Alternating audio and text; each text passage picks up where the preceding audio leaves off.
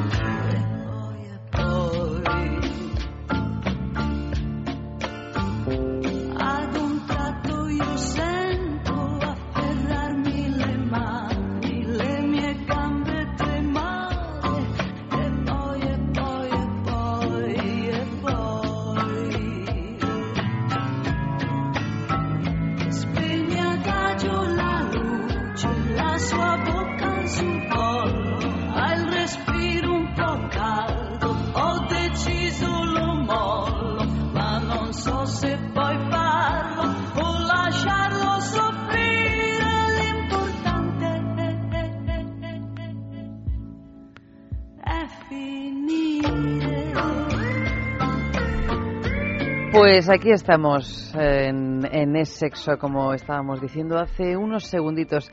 Todo lo que quisiste hacer con tu ex, pero no te dejó. En Es Sexo de juegos, de juegos y como pues acabamos también de decir, todas nuestras direcciones para que os pongáis en contacto con nosotros. El correo electrónico sexo arroba es radio fm, nuestro Facebook es sexo, al que podéis acceder, por supuesto, a través de la página de Facebook, pero también a través de la página de la emisora, es radio.fm, ya que hay tantas cosas que se llaman sexo en Facebook que a veces es difícil encontrarnos. Pero si queréis buscar, aquí estamos, ¿eh? Y Twitter, por supuesto, arroba es sexo radio. El tema de esta noche, para que empecéis, o sigáis más bien, porque ya he visto que hay bastantes mensajes, tanto en el correo como en, este, como en, en Facebook, es a partir de aquí. Y a partir de aquí, pues vamos a darles la bienvenida a Oli Acosta. Buenas noches, Oli. Muy buenas noches, Eva. Y a Luis Álvarez. ¿Qué tal? Muy buenas, Buenas noches. noches. Pues eh, como estábamos comentando, vamos a continuar un poquito este tema de los ex. Y es que recuperarse de una separación no es nada fácil. Y todos que lo habremos, me imagino, todos experimentado, pues tenemos ya clarísimo que no es nada fácil. Pero también puede ser el camino para explorar aquellas partes de tu sexualidad o aquellos juegos que no pudiste llevar a cabo con tu ex. Desde jugar, por ejemplo, con juguetes hasta el intercambio de parejas, pasando por algunos juegos prohibidos que por miedo o por desconocimiento tu ex no se atrevió a probar contigo, pero a ti siempre te habían dado mucho morbo. Así que tal vez ha llegado el momento de probar.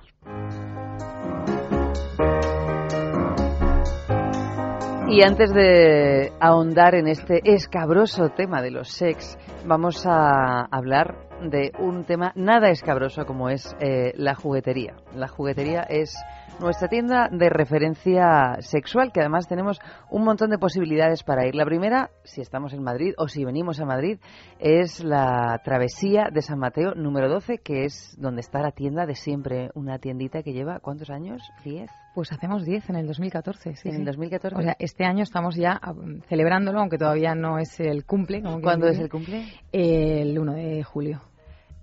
Ay, que es cáncer. La juguetería es cáncer. Es que como tenemos una, una astróloga, pues ya no sabemos de memoria todos los, todos los siglos. O sea que, bueno, pues entonces el 1 de julio cumplimos 10 años. Efectivamente. En Travesía de San Mateo número 12, pero me imagi- que está al ladito de la Plaza de Alonso Martínez, por si acaso alguien está un poquito desubicado. Luego también tenemos una sede que está recién estrenada también en el 2014, ¿no? Efectivamente. O sea que el 2014 siempre Va a ser un año, va a ser un año importante, ¿no? Ya sea por nacimientos o por conmemoraciones. Sí. Pues esta nueva tienda eh, se encuentra en la calle Pez número 13, que eso es el barrio de Malasaña en Madrid, pero no solo en Madrid hay jugueterías, también en San Sebastián, en la calle Usandizaga número 5, al ladito del edificio Cursal. Y como no, pues también podéis entrar en la juguetería a través de su página de Facebook, la juguetería Erotic Toys, o de su página web www.lajugueteria.com. Y entonces el regalo de esta noche del concurso de la juguetería sexual, que ayer ya lo dijimos, pensábamos que era una pregunta un tanto complicada, pero me parece que no lo es porque al menos para varias personas que ya han contestado ha sido facilísima porque incluso estuvieron contestando según lo decíamos hasta en Facebook. Pero para participar en el concurso de la juguetería pedimos por favor que nos escribáis la respuesta a- al correo electrónico a sexo arroba es radio fm, porque es más sencillo luego dar con vosotros porque a través de Facebook luego tenemos que andar imaginando direcciones, imaginando teléfonos. Así que es más, más, más agradable para nosotros que nos escribáis a sexo arroba es radio.fm y ya de paso nos pongáis vuestros datos personales. Eso ya es miel sobre hojuelas. ya te digo. A ver, Luis, ¿en qué consiste el concurso de esta noche? De, esta semana, más bien. La pregunta, la pregunta es, pues como dices, muy fácil, ¿de quién fue pareja sentimental el presidente francés François Hollande, con quien tuvo que competir en las primeras primarias de su partido? Bueno, pues ya lo, lo dijimos ayer, que tuvo, tuvieron cuatro hijos, que esta mujer se presentó a la presidencia francesa, pero resulta que dio con, el señor Sarkozy, que le arrebató toda posibilidad, que tiene un apellido muy, muy real y, bueno, que es súper fácil. Es súper fácil porque ha vuelto a ser de- de actualidad, por decirlo de alguna manera, porque ha vuelto a ser solicitada por el propio François Hollande para, para su gobierno de nuevo. O sea, van a volver a trabajar juntos, no van a volver a hacer, suponemos que otra cosa, porque bastante lío tiene François Hollande en ya, estos momentos. sí. Pero bueno, a lo mejor, oye, si el dinero llama al dinero, el sexo llama al sexo, eh, a lo mejor el lío llama al lío. Tiene toda la pinta. Tiene toda la pinta de que el lío llame al lío. Este ha dicho, mira, ya pues vivir, a- vivir al borde es eh, te da una adrenalina que de otra manera no encuentro, por mucho que sea presidente de Francia. Bueno, pues nada, ahí está la pregunta. ¿Y qué es lo que nos podemos llevar? Pues el regalito es un fabuloso masturbador Flight de, de Flash, Flashlight, un masturbador estilizado de aero- aerodinámico diseño que además te puedes llevar de viaje porque viene dentro de una carcasa que lo hace muy discreto, tanto si de repente tienes que abrir la maleta en un aeropuerto como si de repente lo has utilizado, lo tienes por casa, lo dejas en una mesa y alguien lo ve, pues tampoco va a pensar que es ninguna cosa. No, vamos a pasar muy desapercibidos. Sí, es un juguete muy discreto y que luego además es muy. A pesar de su tamaño, es muy discreto. Sí, sí tiene forma como de linterna. Como de linterna, sí, ayer lo estuvimos viendo. De hecho, creo que Dani Ortín metió los deditos y se sorprendió con la lubricación de la propia del propio juguetito. es que lo, lo habíamos preparado un poquito a poco. Claro, para que fuera no es de natura, no es de natura. No, no, no, hay que, hay que lubricarlo. sí. Pues nada, como todos los juguetes sexuales hay que lubricarlos. Bueno, pues lo dicho, tenéis que contestar a esa pregunta de quién fue pareja sentimental el presidente francés François Hollande con la que tuvo que competir en las primeras primarias de su partido. Sexo arroba es radio fm. El tema del día, que ya lo hemos dicho antes, a partir de aquí, y nosotros a partir de aquí nos vamos a la agenda sexual de la semana. Barcelona. Este jueves 17 de abril, Charlie Privé tendrá su noche de penitentes para espiar sus pecados. Una noche llena de velas y juegos entre la cruz y la cera. Serán un poco pecadores ya que seguro comerán carne. Y para los, para los que no quieran comer carne, el sábado se ofrecen la apetitosa fiesta, fiesta perdón, de nata y fresa. ¿Y en Canarias? En Mystic también quieren celebrar la Pascua, pero para eso tendrás que encontrar los huevos. ¿Dónde están los huevos con premios divertidos? Puedes buscarlos el sábado, día 19, en Santa Cruz de Tenerife, pero solo si vas con pareja. Pontevedra. Si lo que buscas son nuevas experiencias, no te puedes perder esta Semana Santa las fiestas de Noches de Embrujo. Aquí encontrarás el auténtico placer de disfrutar, donde te esperan el viernes 18 de abril para una experiencia que te embrujará. Pues ya sabéis todo lo que podéis hacer esta semana, que además es una semana con mucho tiempo libre en varios de los casos. Me imagino que muchos de vosotros trabajaréis, pero también me imagino que otros muchos no. Y sin más dilación pasamos al concurso de grandes mujeres de Intimina.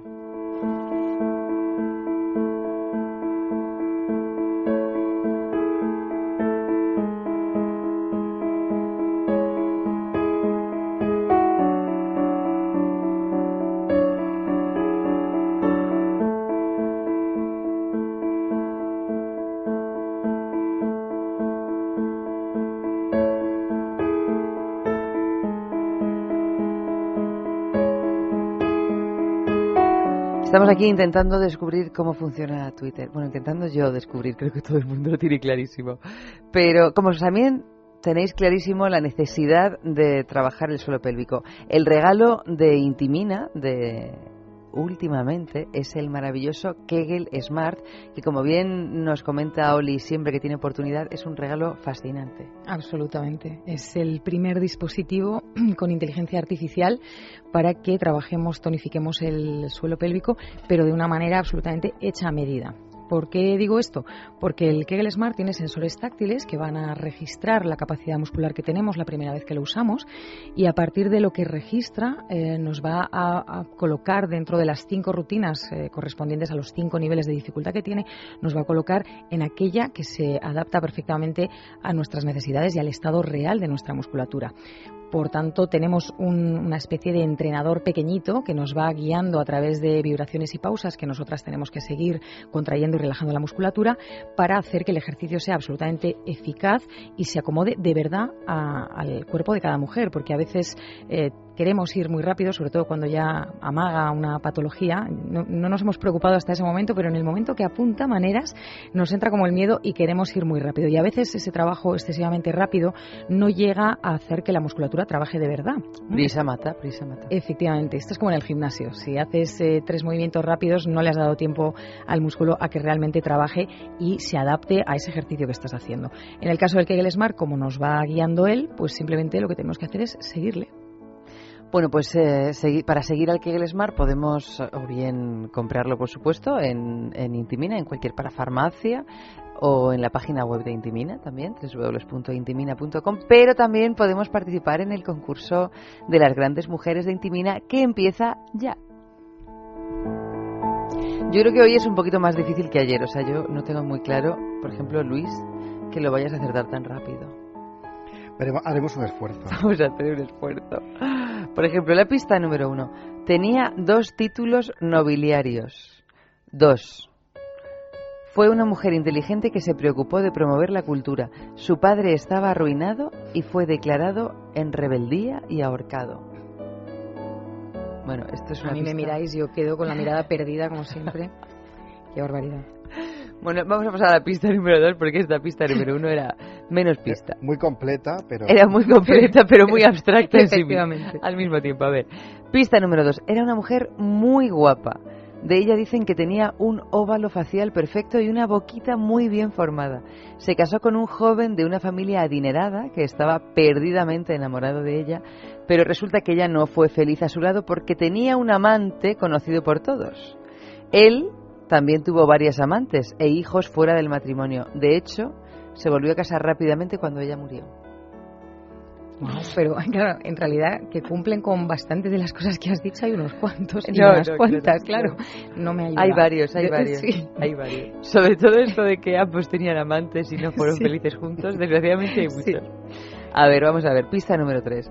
Esta mujer aprovechó la posición de su amante para encumbrar a todos sus familiares y amigos. Sobre todo, hizo que se otorgasen muchos privilegios a su familia política. Propició la publicación de muchos libros y supervisó las obras de varios palacios. Wow. Continúo. Pista número 4. Su relación sexual con su amante fue muy breve. O sea que fue muy breve pero muy intensa porque se le dio tiempo a hacer tantas cosas, te digo. Más bien fue amiga íntima y consejera. Mantuvo buenas relaciones con la esposa de su amante. Esta señora tocaba la guitarra, dibujaba y practicaba la danza. De hecho, protegió a muchos artistas porque le gustaba el artisteo tanto como, como su propio amante.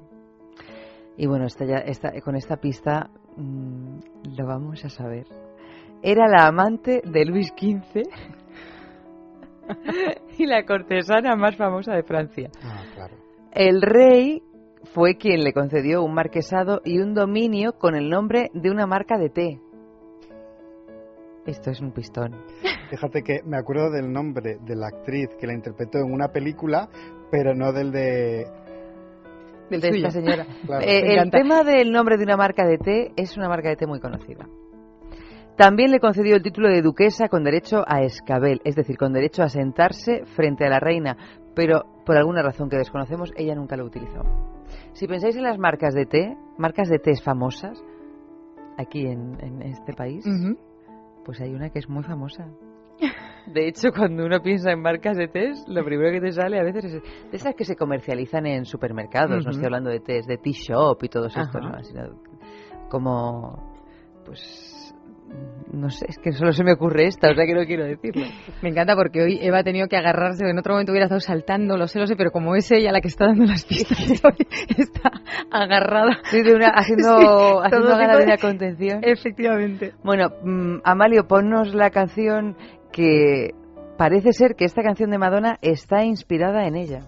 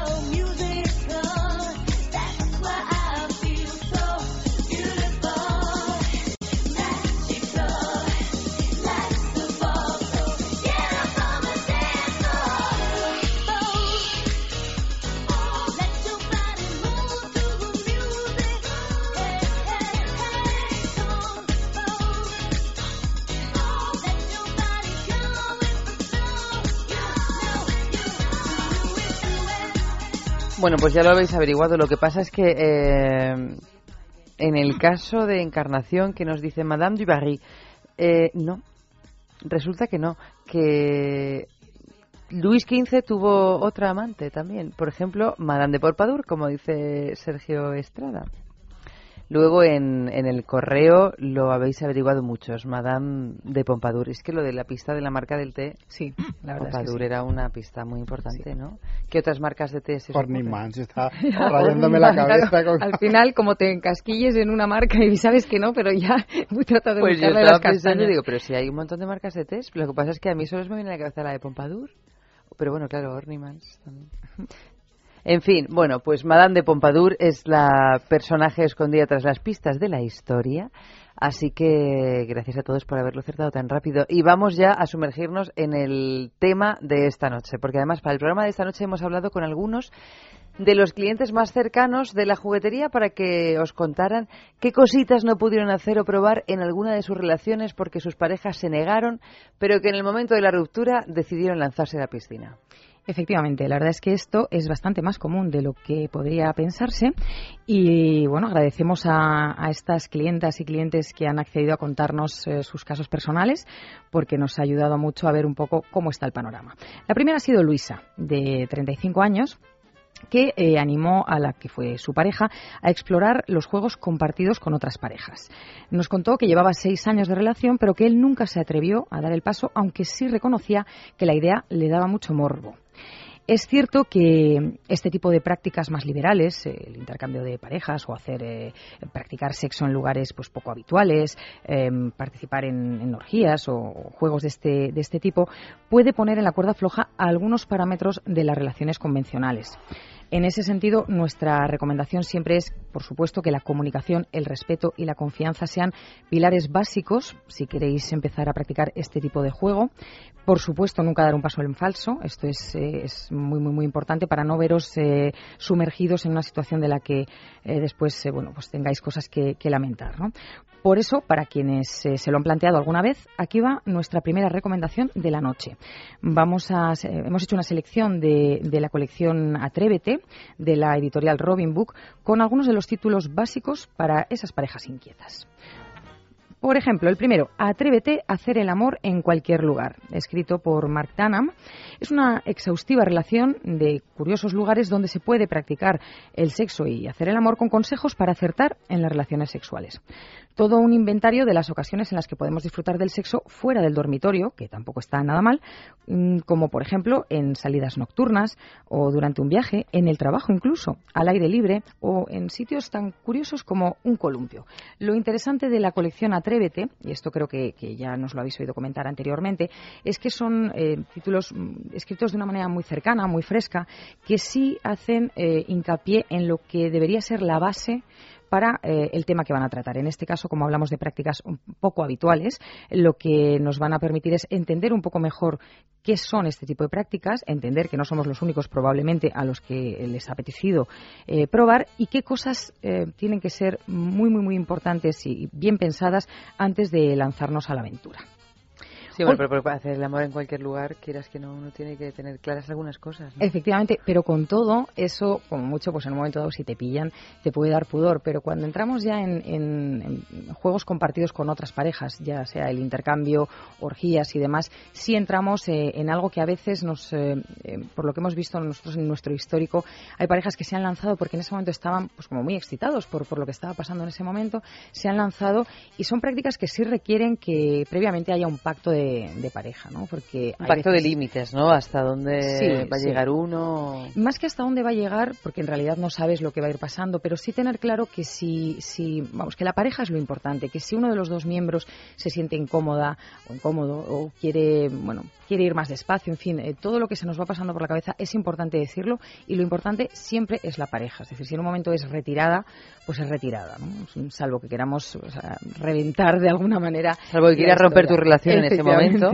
sin más dilación. Exacto, como de la manera más abrupta, pero no siendo así. Tú eh, te vas si quieres, yo me quedo.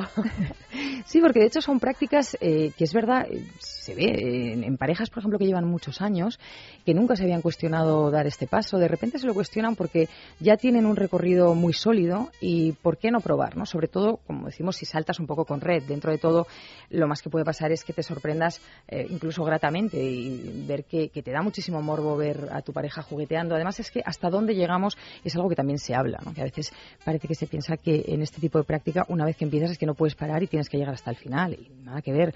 En Supongo que general- habrá diferentes maneras de encararlo, ¿no? Habrá gente que necesite tener más o menos claro qué es lo que va a ocurrir Claro. y habrá otras personas que se dejen llevar por lo que pase. Efectivamente. Es verdad que nosotros hemos hablado aquí muchas veces de los intercambios Ujú. o de los del sexo en grupo y, y bueno, pues un aliciente muy interesante para la relación. Sí, sí, sí. Y es sorprenderte, sor- sorprendente ver cómo en muchos casos son parejas bastante maduras. Es decir, parece que se piensa en juventud como en el sentido de, bueno, pues como más Ese libre, exactamente, que tienes como menos conciencia de lo que es el compromiso de una pareja estable y tal.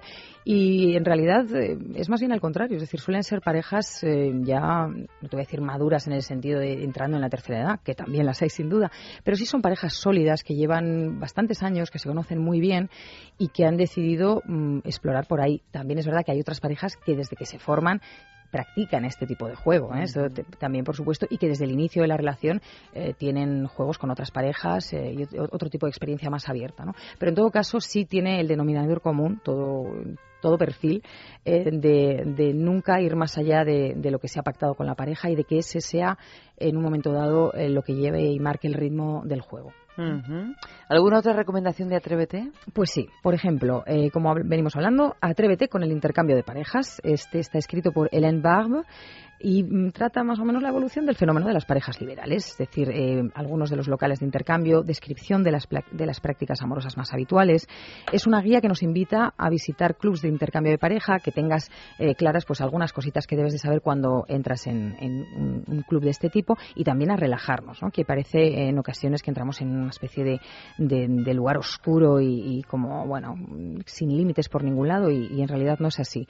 Como os decía, lo interesante de la colección Atrévete es que normaliza mucho eh, las prácticas y los juegos que, trata en, cada uno de sus libros y en este caso lo que sí hace es, bueno, pues normalizar eh, esta práctica que a fin de cuentas es adulta y consensuada y darte pistas de cómo eh, entrar, aunque sea por primera vez, y sentirte cómoda. Luego tenemos Atrévete con las orgías. Efectivamente, esta es una de las fantasías más comunes eh, en la mayor parte de los hombres, pero también en muchísimas mujeres. eh. Rompamos un poco esta idea de que la mujer eh, siempre se queda con, con la idea de la pareja estable y monógama. Eh, esto no es cierto. Eh, No es cierto, no es cierto y por favor vamos a desterrar Exacto. ya este mito. Esta idea, eh, las mujeres tienen mm, tanta o más fantasía y libertad. De hecho, en la mayoría de los casos nosotros lo que vemos es que están más dispuestas, si se sienten eh, respetadas en la pareja, están más dispuestas Más a probar. Sí, en general sí. En general sí. Por lo menos en la experiencia que tenemos en la juguetería hemos visto más mujeres dispuestas a dar el salto que hombres. Pero vamos, que eh, hablamos de orgías, también eh, la figura del voyeur, por ejemplo, puede participar. Es decir, em, em, intervenir en este tipo de, de juego no es solamente, mm, bueno, me meto en medio y a ver qué pasa, de hago y me hacen. En muchos casos, la figura de, de la persona que mira aporta un morbo y una energía sexual muy, muy, muy interesante. Em, porque tampoco es fácil mirar aportando. Es decir, a veces eh, miramos como para adentro, ¿no? Y, y en este tipo de juego y es muy interesante cuando vemos a alguien que solo con la mirada nos está expresando el, placer que está sintiendo a partir de, de la escena que está viendo delante. Y en, bueno, en, el libro en concreto, en, este Atrévete que os mostramos hoy, pues lo que hace es darte una vez más pequeñas claves eh, de qué cosas mm, bueno, puedes empezar haciendo y desde luego sin qué medidas o qué, límites no te, no te recomendamos que empieces. Atrévete con el sexo en Internet. Efectivamente, en, en este caso, a pesar de que... Que me imagino que esto, perdona Oli, será una de las cosas que más haga la gente en estos tiempos que corren cuando ya no tiene pareja. Efectivamente, y además porque bueno te da ese anonimato, esa mm, libertad, por un lado el morbo de la exposición, porque efectivamente no sabes si te están viendo una persona o 25, mm, no sabes cómo son, no sabes nada, ese, anonimato produce una, una sensación de morbo muy, muy intensa, pero además de, de, mm, visto desde esa manera, es decir, yo no conozco, no me conocen y a ver qué pasa desde ese anonimato, nosotros proponemos también eh, el juego entre parejas, es decir, eh, encontrarte con tu pareja como si no supieras quién es y jugar eh, a través de la cámara cuando la otra persona está, pues a lo mejor en un viaje, por ejemplo, hacerlo eh, en, en una conexión sin, pero la manera en que lo haríamos si fuéramos anónimos, es decir, no mostrando la cara, sonriendo y luego teniendo sexo, sino jugando a no te conozco, no me conoces y desde ahí explorar a lo mejor prácticas que cuando estamos uno frente a otro nos cuestan más. Y ya por último, atrévete a filmar tu propia película X. Efectivamente. Que esto está súper de moda porque como últimamente no hacen más que difundirse voluntario o involuntariamente las películas X, ya uno me imagino que estará aterrorizado con la idea de filmar la propia película X. Claro, el- en muchos casos pasa y luego nos comentaban algunas, eh, algunas parejas en, en la juguetería que eh, a ellos lo que les apetecía era eh, hacer su peli casera, pero no tanto en el sentido de solo la escena sexual, sino divertirse eh, creando bueno, la historia. Es decir, aunque aunque fuera grabada de una manera pues muy básica, porque una de dos, o invitas a una tercera persona, o realmente los planos van a ser muy básicos, pero que eh, la idea era ver eh, cómo se manejaban también desde, desde el momento del humor, ¿no? Es decir, si te toca hacer de pizzero, porque es lo que has decidido, pues bueno, probablemente si tú no eres pizzero nunca te has visto en esas. Entonces parece fácil entrar y, ligotear con la chica, pero al final hacerlo divertido y además sabiendo que eh, sabes cosas de, de la persona con la que estás porque es tu pareja, pero por otra parte la idea es que no lo parezca. ¿no? Entonces al final suelen ser prácticas que, te hacen reír y que al final no sé si acabas grabando tu peli o no, pero pasas un buen rato. Como siempre reivindicamos además que se- nos reímos poco cuando practicamos sexo y solo por el placer de jugar, pues yo creo que este es un, un título interesante. Es, eh, nos enseña de alguna manera, pues eso, los pequeños pasos que tenemos que seguir si lo que queremos es grabarnos pues, en, en toda una peli casera porno. Un poquito de música y vamos a continuar.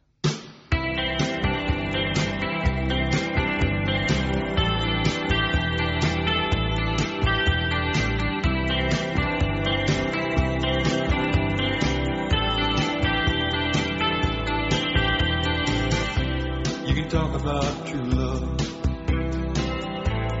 Say we're through. And I do my best pretending I don't love you. But when they put you down, they're always surprised. Cause then I'm back on your side. Back on your side back on your side, baby. I'm back on your side. And it was friends who told me from the start. But I'm not listening now, I'm listening to my heart. And no one blames you if you, you don't believe. But baby,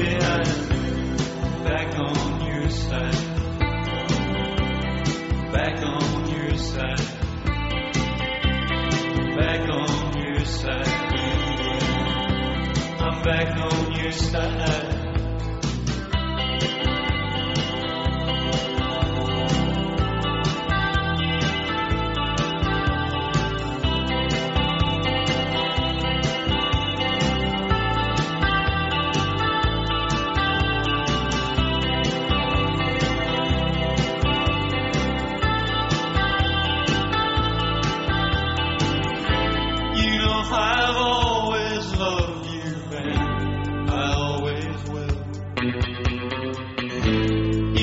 I've always loved you and I love you still. Darling, I'm back on your side.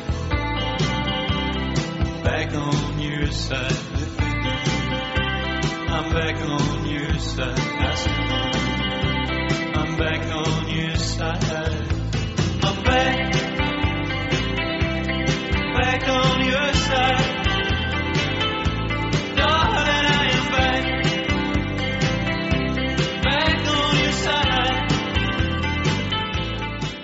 Piensa en el placer, En el tuyo. en el nuestro, Piensa en el poder de los sentidos. en sentir al máximo. Contigo. Piensa en algo discreto, muy suave, muy íntimo. En algo bello y muy excitante. Y ahora no pienses, siéntelo. Siéntelo. Objetos de placer exquisito. Bailelo. Intimina, la primera marca dedicada exclusivamente al cuidado íntimo femenino en cada una de las etapas de nuestra vida, quiere cuidarnos en uno de nuestros momentos más delicados, la menstruación. Con su copa menstrual Lily Cap ofrece la mejor alternativa a los tampones y compresas. Sin alergias, sin irritación y sin sequedad, Intimina te proporciona gracias a Lily Cap todo lo que necesitas para un periodo cómodo, seguridad e higiene. Prepárate para experimentar un antes y un después en tu menstruación. Lily Cap. ¿Te apuntas al cambio? ¿No eres capaz de dormir? ¿Te levantas todos los días cansado? Dormax es un complemento alimenticio natural que combate el insomnio desde su causa, eficaz contra el estrés y la ansiedad. Dormax es nuestro mejor aliado para conseguir el descanso que todos nos merecemos y necesitamos, porque hablar de un sueño de calidad es hablar de Dormax. Dormax, de Laboratorios Acta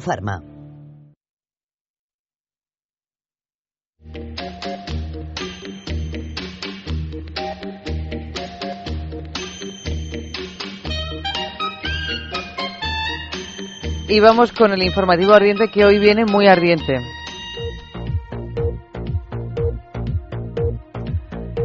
Aerolínea pide perdón por un tuit que se hizo viral. Algunos viajeros se habían quejado en el retraso de los vuelos y la respuesta no fue exactamente la que Alex y el Rafter esperaban. US Airways envió por error una imagen pornográfica a su cuenta de Twitter. El texto, agradecemos sus comentarios. Él, si ya completó su viaje, puede darnos detalles aquí para la revisión y el seguimiento. La imagen, una joven con un avión en su vagina a modo de dildo. Tras borrar la imagen, la aerolínea ya ha pedido disculpas, así como advierte que está investigando sobre el tuit. Lo que no han podido evitar es el retweet de al menos 500 personas. Peligrosos secretos de alcoba. Descubrir que tu mejor amiga, Teresa Quiroga, una peluquera de 65 años, ha sido encontrada muerta en el suelo de su vivienda por un cliente, bañada en sangre, con un golpe en la cabeza y dos lesiones en su espalda, no debe ser un plato de buen gusto.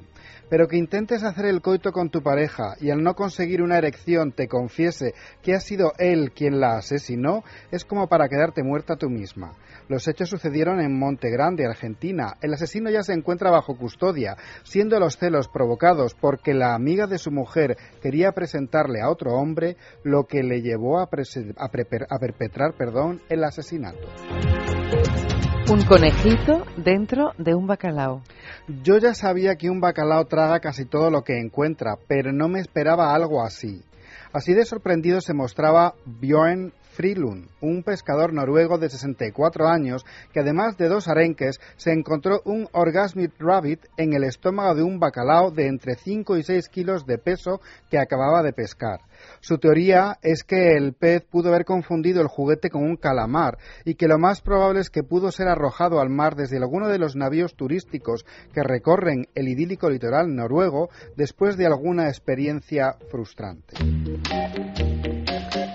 Bueno, y después de estas noticias que nos han dejado el alma en vilo, a mí sobre todo la última, Sí, a mí la verdad esto, ca- cada vez hay que tener más cuidado con lo que se tira al mar, pero ¿quién es capaz de tirar un, un conejito rampante al mar? Qué locura. Yo quiero pensar así un poco como ingenuamente que es que, no sé, se le resbaló en un momento dado, estarían haciendo la gracia en la barandilla y cayó. Y cayó, quiero. ¿no? Porque vamos, es que es como, claro, en qué circunstancia te encuentras, o te encuentras en un superyate, no sé, eres George Clooney, estás con alguien y, y, estás en un yate en el medio del, del litoral noruego y se te cae, o, o no sé, ¿cómo puede llegar un conejito rampante al estómago de un bacalao? Yo creo que a lo mejor la propietaria estaba enfadada porque dice el pescador que el motor del, del, del conejito estaba dentro, pero no tenía pilas.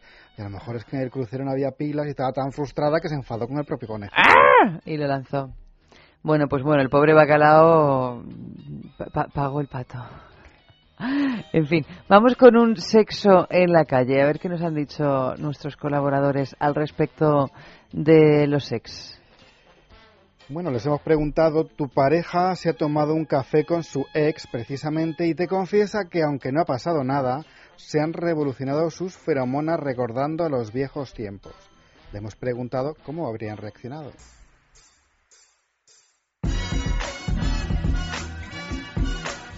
Hola, soy Lorena y soy Gogo. Mira, yo soy muy práctica para estas cosas. Y así que si se le revoluciona la feromona, se le revoluciona el pito. O sea que conmigo no. No, esas cosas es que no van conmigo. Yo ya lo he dicho muchas veces. Parece que yo porque trabaje de noche, la fiesta, bla, bla, bla, bla. Pero yo para eso no soy nada permisiva. Lo siento mucho. Si estás conmigo, estás conmigo a full. Así que si te has revolucionado, revoluciona- revolucionate o tú solito o con la otra. Pero fuchi fuchi. Hola, soy John Gray y soy actor porno. Pues le diría que, bueno, que me parece algo normal. Evidentemente ya no es su pareja, es su expareja, pero es algo del pasado donde ha habido pasión, ha habido química y han tenido su relación, así que me parece algo totalmente normal. Y ya paso, aprovecharía para comentarle que hace poco me encontré yo a dos novias mías que ahora estaban juntas y se habían hecho pareja ya solas. Entonces, a mí, aunque son dos novias, yo las veo como una unidad, también realmente. Así que le diría a mi novia que qué le parece si quedamos los cuatro, o sea, ella con su pareja y yo con mi pareja de parejas, y nos montamos un grito los cinco, que es lo más, natu- lo más natural que puede hacer una pareja. Hola, soy Miquel, tengo 24 años, soy estudiante de sexología y soy bisexual. No sé, es que nunca me ha pasado, pero bueno, no sé, yo creo que reaccionaría mal, me volvería loco y, me entrarían más dudas sobre la relación y, y más miedos y todo, porque claro, que, que ha visto en él que... ¿no? Que ha visto en él que, que le hace tambalearse lo nuestro y, y luego a saber si han hecho algo, ¿no? Que también mucha gente dice que no y luego te la mete por detrás. Hola, soy Pelayo y soy publicista. Por mí que repitan, por mí que incluso, bueno, que si lo quiere tirar o beneficiar otra vez, pues que lo haga y después que compare. Estoy seguro que, que, bueno, que no lo va a hacer mejor con él que conmigo. Me llamo Sonia, soy hipnoterapeuta especializada en adelgazamiento, tengo 52 años y aunque nací en Venezuela, hace 23 años que me vine a vivir a España. Si a mi chico se le ocurre alguna vez en la vida contarme que se le alborotaron las feromonas estando con su ex tomando un café, información que por cierto me parece innecesario conocer, creo que me armaría de valor, respiraría profundamente y con una sonrisa de superioridad le diría, Tranquilo, mi amor, no pasa nada, es normal. De hecho, a mí también se me han alborotado muchas veces las feromonas con otros hombres que no son tú. Creo que así lo desactivaría completamente, pues cada vez que se le ocurriese que se le alborotasen las feromonas con alguien que no sea yo, automáticamente vendría a su cabeza la idea de que a mí se me están alborotando las feromonas con algún hombre que no sea él.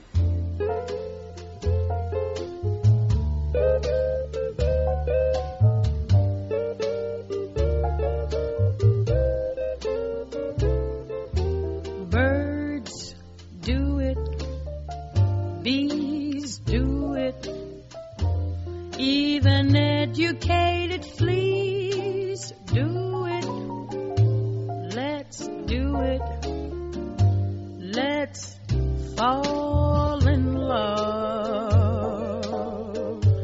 In Spain, the best upper sets do it. Lithuanians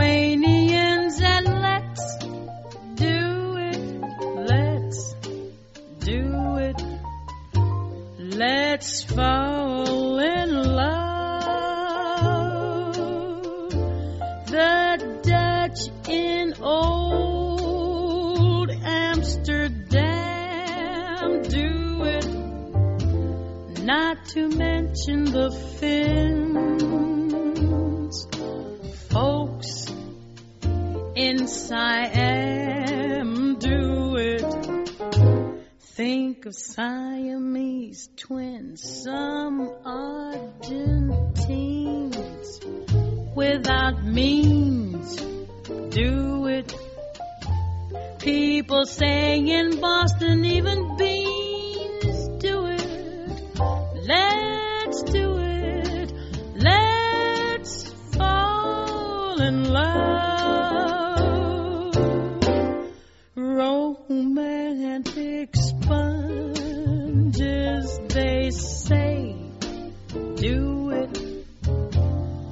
Oysters down in Oyster Bay, do it. Let's do it. Let's fall in love. Cold Cape Cod clams against their wish, do it. Even lazy jellyfish, Let's do it. Let's fall in love. Electric eels, I might add, do it. Though it shocks him, I know. Why ask if Shad to bring me and roll in shallow shows. English souls do it. Goldfish in the privacy of bowls do it. Let's do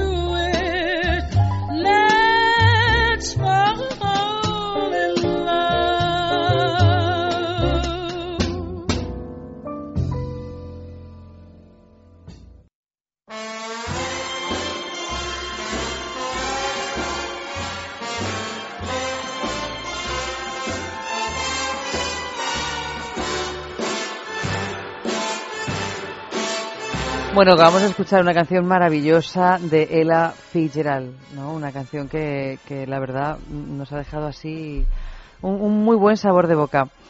Vamos a hablar de algunos juguetites, juguetitos sexuales. Sí, hablamos de juguetes porque aunque efectivamente el juguete ya es algo bastante habitual en, en- en las parejas o como, como aliado en las prácticas sexuales eh, habituales eh, de, nos- de los españoles, pero también nos encontramos casos en los que todavía cuesta. Nos contaba Gema, por ejemplo, de 29 años, que ella siempre quiso jugar con juguetes, pero que su ex tenía miedo a ser comparado. Esto que parece a priori una tontería es un reparo bastante común entre parejas heterosexuales, que tienen el miedo a, ser comparados, a si es más grande, más largo, hace más cosas que yo. Incluso eh, oímos bastante esta frase de, pero es que si le regalo esto, es que no me va a necesitar. Pues desde aquí un llamado, queridos caballeros, eh, oyentes, esto es un- una, falacia, esto no es así. Es decir, la mujer a la que se le regala un, un juguete, en todo caso lo que va a pensar es que por fin sois gente con la mente abierta, que no tenéis miedo, porque quiero yo pensar que si un juguete mm, es, eh, puede hacer tambalear o, o- o dudar un poco de, de nuestra capacidad mm, es que tenemos cositas pendientes por hablar. En todo caso, Gema dice que según terminó la relación se lanzó rápidamente a, hacerse con una jugar de juguetes. Y hoy os presentamos pues uno de Aprovechando nuestros- el espacio libre en casa. Efectivamente, ya podía tenerlo incluso al lado, en la almohada de al lado, y coger el que quisiera. Pues estoy segura que uno de los que quiso fue el que os presentamos esta noche. Es eh, uno de los últimos juguetes eh, que ha fabricado la casa alemana Fan Factory, una de las eh, marcas más, más conocidas y respetadas en el mundo de, la juguetería erótica. Y os traemos el Stronic Drake, que es eh, este, este nuevo modelo que no vibra al uso, sino que tiene como novedad la tecnología de pulsación. Y como veíamos antes a, a Vicente eh, comentar, eh, las manos se mueven. Pues sí, las manos se mueven porque el movimiento que tiene el juguete es el de penetración. Es decir, vendría a ser un poco un taladro percutor desde, desde el cariño,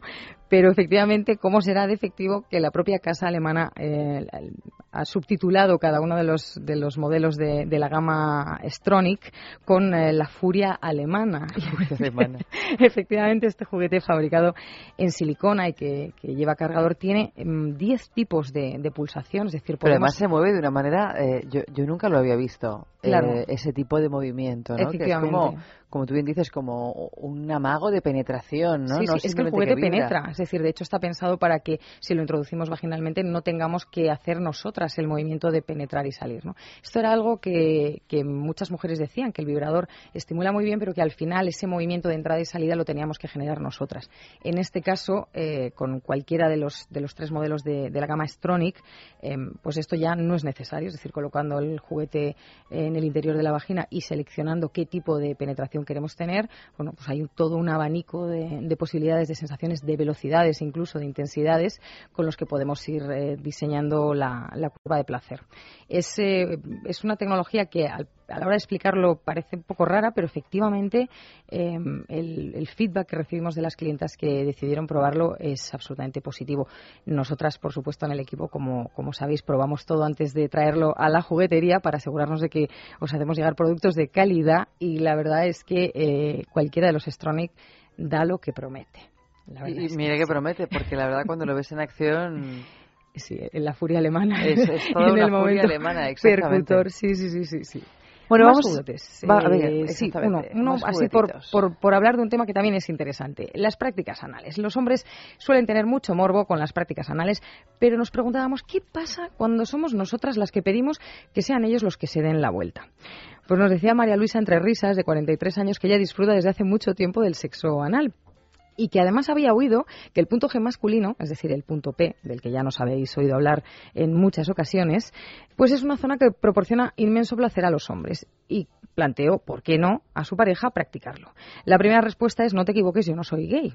Entonces, esta es otra de las frases con, con las que queremos acabar y, lo vamos intentando a lo largo de todos estos martes por la noche que compartimos, porque, queridos míos, eh, nadie va a dudar de vuestra hombría y vuestra virilidad porque os planteéis eh, disfrutar de una de las zonas que más placer eh, os proporciona. Y, de hecho, y esto muchos médicos eh, os lo pueden confirmar, la estimulación de la próstata prolonga la vida de la próstata, prolonga la vida genital y en muchos casos no se darían eh, las situaciones que se dan de acabar en quirófano. ¿no? Es una, de hecho, de las prácticas que recomiendan siempre los médicos en, en estos casos, la estimulación de la próstata. Pues os traemos un juguetito, mmm, bueno, hemos traído muchos, pero para que no eh, para que nos dé tiempo a más cositas, vamos a hablar de uno que, eh, que está rompiendo, eh, rompiendo los esquemas en, la juguetería, que es, como podéis ver aquí, es un juguete de, de iniciación que tiene una gran ventosa. Es un juguete que nos permite colocarlo en una silla, por ejemplo. Mm, la ventosa permite que el juguete se mueva pero no se despegue, con lo cual nosotros vamos a ir eh, bueno, decidiendo el, ritmo y el movimiento con el que queremos ir poco a poco eh, estimulando la, zona anal hasta llegar a la, próstata. Nuestra recomendación, como siempre, que estimuléis en paralelo una zona que sabéis que os da placer y que os hace sentir relajados, que lo hagáis además eh, con vuestra pareja si, si la tenéis, porque esto hace que la, la química entre la pareja también se dispare y, supuesto, utilizando un buen lubricante, a poder ser con base de agua si el juguete es de silicona. Pues vamos a pasar eh, directamente hablando de agua al tema del día y a nuestro concurso del balneario, porque si no, es que no nos va a dar tiempo. Y es imprescindible que hablemos del balneario de la Ermida, sobre todo porque nos ofrece para esta Semana Santa una experiencia diferente del 16 al 21 de abril. Desde 179 euros por persona, dos noches con circuito termal en agua minero medicinal. Y es que, como siempre decimos, el balneario de la Ermida es un balneario, no es un spa. Es decir, que no es agua corriente lo que circula por ahí, lo que va a hidratar vuestra piel, sino es agua minero medicinal. Además, en estos días ofrece una promoción exclusiva, dos masajes relajantes por tan solo 59 euros y, por si fuera poco, los niños van gratis a partir de cuatro noches de estancias. ¿Cómo podéis participar en este concurso del balneario de la Ermida? Pues facilísimo. Simplemente tenéis que comentar, escribir acerca del tema de anoche. Del tema de hoy era a partir de aquí. Y tenemos ya varias participaciones. Por ejemplo, Rosana Alcázar dice, a partir de aquí tranquilito y las manos en tus bolsillos, que estamos en casa de mis padres. Antonia dice, a partir de aquí lo nuestro no puede ser, ya que somos polos opuestos. Polos helados al corte, bombón helado, en fin, todo como hielo. Y nos dice Daniel, a partir de aquí lo que tengo contigo es un sueño del cual no quiero despertar nunca. Jauma dice, a partir de aquí lo que tú digas y yo sin rechistar. Luego en Facebook tenemos, por supuesto, a Encarnación. A partir de aquí caminamos juntos. O a partir de aquí tú planchas y yo lavo. Muy buen trato, porque lo de planchar, la verdad, es insufrible. Y Nando Díaz, que dice, a partir de aquí ya puedes caminar solo. Creo que no necesitas de una mano que te guíe. Y a partir de aquí, pues, eh, una de dos. O nos vamos a escuchar un bolerazo o continuamos con algún juguete sexual. Y yo creo que teniendo en cuenta que son y 44, vamos a darle un poco de vidilla a esto antes de escuchar el bolerazo. Me parece muy bien.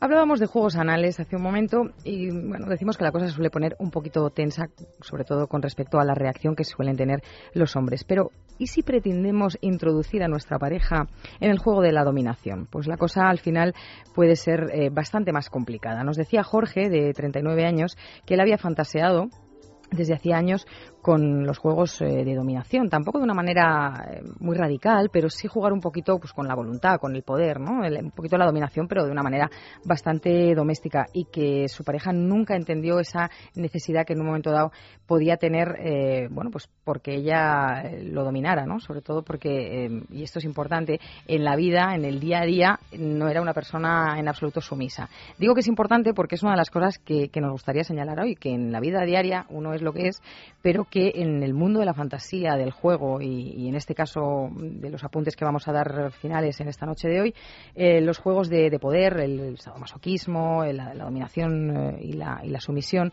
eh, al revés, o sea, en contra de lo que se puede pensar, muchas personas que tienen eh, una- un poder de decisión, incluso que tienen ge- mucha gente trabajando en, eh, bajo su mando y demás, al final, eh, en un momento dado, se rinden a ser eh, dominados. Eso sí, siempre por, por la persona capaz de dominarles. Esto no es esto no es una obra de teatro, es que alguien de verdad sea capaz de, de romperte los esquemas y que digas, venga, eh, haz conmigo lo que quieras. ¿no? En este caso, eh, hay unas cuantas preguntas que son bastante comunes. Vale, quiero empezar. Venga, ¿hasta dónde juego? Eh, nosotros siempre vamos a deciros que, como todo, la comunicación es básica para empezar. Que a pesar de lo que se pueda pensar y, los medios de comunicación han insistido a lo largo de los años, la parte más morbosa de este tipo de práctica, eh, estos juegos eh, que implican poder y entrega, eh, incluso en un momento dado algo de dolor, pueden resultar una increíble ventana hacia nuevas cotas de placer. Eso también lo, decimos eh, sin cansarnos, porque refuerzan la confianza y el respeto entre la pareja. Eso sí, por supuesto, todo con, cuidado y con límites. Por eso hablamos de hasta dónde juego. Pues en los inicios, como siempre, con mucho cuidadito y teniendo una palabra de seguridad. Esto, para quienes eh, os hayáis interesado en un momento dado, habréis visto que es de lo primero que se habla siempre. Esa palabra que, una vez mencionada, eh, implica que el juego se para ipso facto, es decir, no se dilata ni un instante más. Es darle al stop en un momento dado con todas las eh, consecuencias. Entonces, esto ya es de alguna manera saltar con red, porque si yo sé que en un momento dado pues no me está gustando, pensé que iba a ser una cosa y no me siento cómoda, eh, bueno, pues con decir la palabra la cosa se acaba. Pero mientras tanto, ¿por qué no de pronto nos sorprendemos no solo de nosotros mismos,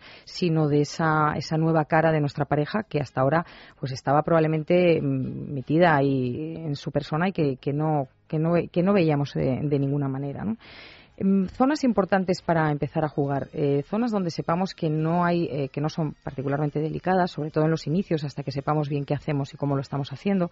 Mm, por ejemplo, las nalgas, eh, incluso los brazos, la, zona alta de la espalda, son los muslos, por ejemplo, son zonas donde, bueno, no corremos peligro, como se pueda pensar, son zonas donde nos permite un recorrido interesante. Evitemos corvas, por ejemplo, es decir, la zona trasera de, las rodillas, las zonas de las muñecas, pero ¿por qué no, por ejemplo, como hemos traído esta noche, eh, ¿por qué no jugar con, con- el látigo Kitty? Como veis aquí, es, eh, es un látigo de ante con muchos flequitos, suave, suave, suave, que nos permite distintos tipos de estimulación. Por un lado, si, si vamos dando, bueno, pues pequeños, suaves latigacillos, como decíamos, en la zona de los muslos de manera ascendente hacia las nalgas, lo que vamos a conseguir es que la, la circulación sanguínea se active. Ya sabéis, como siempre digo, pues donde hay sangre hay vida, ¿no? Pero también, eh, si pasamos los flecos por el cuerpo recorriéndolo de una manera sutil, lo que vamos a notar es un cosquilleo. Es decir, eh, la práctica al final es tan dura como la queramos hacer nosotros, ¿no?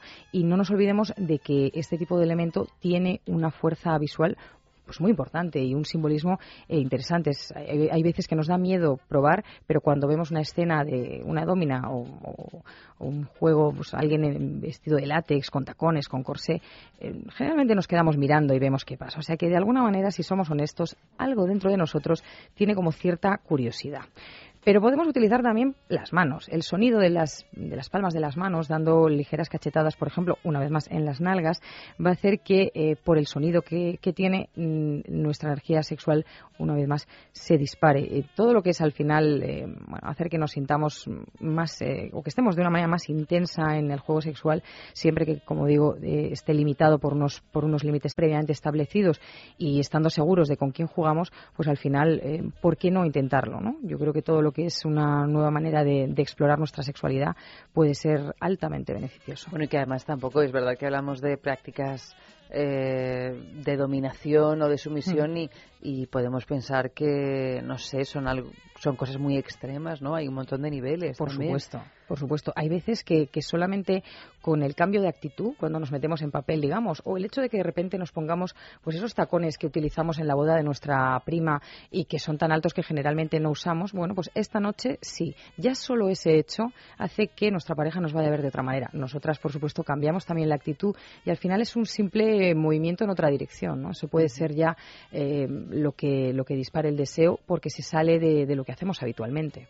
Exactamente, o sea que muchas veces no tenemos por qué asustarnos, de hecho nunca tenemos por qué asustarnos porque escuchemos este tipo de cosas, porque uno puede llegar lo lejos que le parezca. Efectivamente, y además por extremo que, suene o que parezca lo que estamos viendo, esas prácticas, aunque sean, en, en, como digo, en- con, límites muy altos, eh, están previamente pactadas, por supuesto. La persona que domina jamás transgrede esa barrera.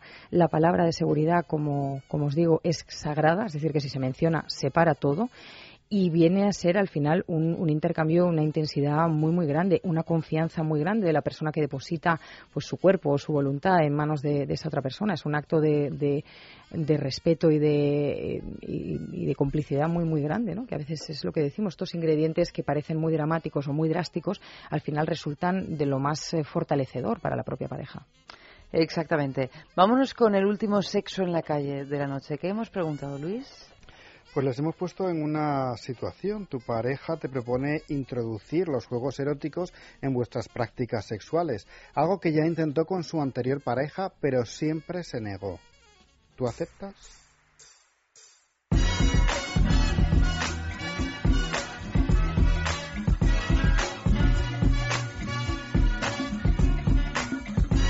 Vamos, no solo acepto. Es que estoy segura de que antes de que me lo proponga él, se lo estoy proponiendo yo. Ya, No, me encantaría, me encanta. De hecho es que me encanta cada vez que aparece un tío. Lógicamente, eh, los machotes, por lógica, suelen ser, bueno, por lógica no, por costumbre, suelen ser bastante reacios a todo este tipo de historietas, porque se piensan lo de siempre, que si me sustituye, que si no sé qué, si no sé cuantitos. O sea, que el tío que aparezca directamente proponiéndomelo, vamos. Hinco rodilla y le pido matrimonio a la de ya. Sí, claro que aceptaría. Eh, Pues vamos, eh, no veo nada en contra de, de por qué no meter juguetes o por qué no meter innovación o, o variedad en las prácticas sexuales. O sea, en, en principio todo hay que, divertido, todo hay que probarlo. No veo yo que haya ninguna cosa que de complejo o, o cosas de ese tipo que va, que va. Por supuesto que daría que sí. Mí me encantaría que me lo propusiesen, porque siempre soy yo el que lo hace, el que lo intenta, y, y- y, coño, por una vez que, que sea la otra persona quien dice, vamos a probar esto, mira lo que he traído, mira lo que he comprado. Entonces, pues, pues sí, me gustaría un montón, porque ya sería un poco no dar, darle la vuelta a todo lo que he vivido hasta ahora, porque siempre soy yo el, el- el pesado que siempre está, vamos a intentar, vamos a probar, vamos a comprar, vamos, vamos, vamos, y al final, pues bueno, eso cansa un poco, ¿no? Pero a mí me encantan los juguetes. Por supuesto que aceptaría, vamos, los juguetes eróticos para mí pues son eh, casi que parte fundamental de lo que es una relación sexual y la hace incluso más divertida. Yo encantado. No tendría ningún problema en incluir juguetes en nuestra vida sexual. De hecho, yo tengo incluidos los juguetes en mi vida sexual. Me parece un complemento más para las relaciones de pareja que puede resultar divertido, incluso puede resultar cosa- una cosa novedosa y añadir picante a la relación. Piensa en el placer, En el tuyo. en el nuestro, Piensa en el poder de los sentidos. en sentir al máximo. Contigo. Piensa en algo discreto, muy suave, muy íntimo. En algo bello y muy excitante. Y ahora no pienses, siéntelo. Siéntelo. Objetos de placer exquisito. Bailelo. Intimina, la primera marca dedicada exclusivamente al cuidado íntimo femenino en cada una de las etapas de nuestra vida, quiere cuidarnos en uno de nuestros momentos más delicados, la menstruación. Con su copa menstrual Lily Cap ofrece la mejor alternativa a los tampones y compresas. Sin alergias, sin irritación y sin sequedad, Intimina te proporciona gracias a Lily Cap todo lo que necesitas para un periodo cómodo, seguridad e higiene. Prepárate para experimentar un antes y un después en tu menstruación. Lily Cap, ¿te apuntas al cambio? Hablemos de Dormax. Fatiga, estrés, cansancio acumulado, irritabilidad son síntomas claros de insomnio y de una falta de sueño reparador que día a día afectan a nuestra salud y calidad de vida. En estos casos, Dormax Complemento Alimenticio Natural es una solución eficaz. Dormax nos ayuda a neutralizar las causas que nos impiden dormir, asegurándonos un descanso de calidad y verdaderamente reparador. Dormax, de Laboratorios Actafarma. Bueno, en los escasos minutos que nos quedan para pasar a la segunda parte de sexo, Oli, un juguetito más para deshacernos del recuerdo de nuestro ex. Pues mira, eh, como nos hemos eh, soltado y corremos libres, vamos a proponer precisamente unas esposas, ¿por qué no? Ahora que soy libre me voy a encadenar. Efectivamente. Las esposas eh, son uno de los, de los juguetes que cruzan un poquito esa barrera de lo que hablábamos, ¿no? de entregarte a otra persona, es un acto de, de confianza y suele ser el primer paso que se da cuando queremos explorar un poquito este terreno. Las que os traemos hoy son las clásicas esposas de, peluche y lo hacemos porque tienen una cosa muy buena con respecto a las que son un poco más profesionales, digamos, o para quienes ya están dentro de, la práctica de una manera un poquito más suelta. Lo interesante de las esposas de peluche es que, aunque efectivamente se pueden cerrar con llave y entonces no podríamos soltarlas, sí tienen eh, como una pestañita que si en un momento dado nos sentimos eh, pues angustiados, angustiadas, con apretar esta pestaña las esposas se sueltan inmediatamente. Pero sí os recomendamos que, ¿por qué no? Si no lo habéis probado, os lancéis y, y lo intentéis, porque al final, eh, bueno, va- probablemente vais a descubrir una parte de vosotros mismos eh, que os sorprenda muy, muy, muy gratamente. Bueno, y además son unas esposas que en realidad uno se las quiere poner, aunque solo sea para, no sé, para sentir el tacto. Sí, sí, es, Tienen- es lo interesante de, de las de peluche, que como tienen una funda rodeando lo que es propiamente la argolla de la, de la esposa, aunque debajo es metal, pues por más que nos movamos, por ejemplo, no nos hacemos daño, lo cual ya eh, nos da cierta seguridad. Y luego, bueno, pues tienen un punto, eso, entre muñequita y, bueno, y al final no deja de ser una práctica que te está restringiendo el movimiento. Pero claro, esto, usarlo cuando estamos solos, difícil. Eh, sí, depende en qué postura sea, sí, aunque sí podemos... Bueno, sobre todo luego para abrirlas, me refería, ¿no? Sí, pero bueno, con la pestaña que te que Ah, comentaba es es, muy fácil llegar la con el pestaña dedo de abrirla. emergencia. Efectivamente, Vale, vale, vale, bueno. Luego, por supuesto, pues para, para las personas que, que sean ya más amantes de- del cuero, que ya han jugado con las de peluche y quieren pasar un punto más allá, pues siempre recomendamos nuestra diseñadora alemana por excelencia, que es Petra dos Santos, y que tiene, entre otros modelos, unas esposas acolchadas de cuero eh, que además de ser eh, muy útiles para muchas prácticas, son absolutamente sexys. Bueno, pues eh, lo dicho, mm, mm, todo puede ser compatible, la libertad y, y las esposas, sobre todo cuando uno elige ponérselas. Efectivamente. Cuando ya te las ponen así porque sí.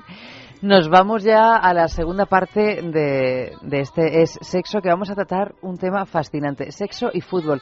Pero sexo y fútbol desde una perspectiva mucho más sociológica, porque vamos a contar para ello con un grandísimo experto en en fútbol y mm, no sé si en sexo, pero vamos, lo vamos a descubrir con un sociólogo y filósofo Pablo Nakach que nos va a hablar de, entre otras cosas, de uno de sus libros, eh, Fútbol, la vida en domingo y de los paralelismos que hay entre el deporte, particularmente el deporte de pelota y el sexo.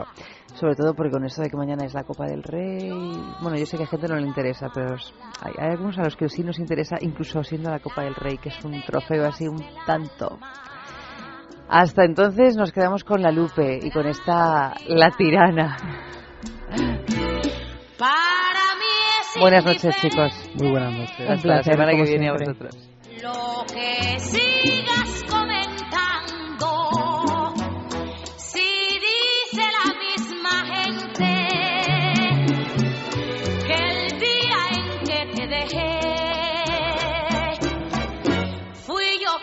Salió ganando.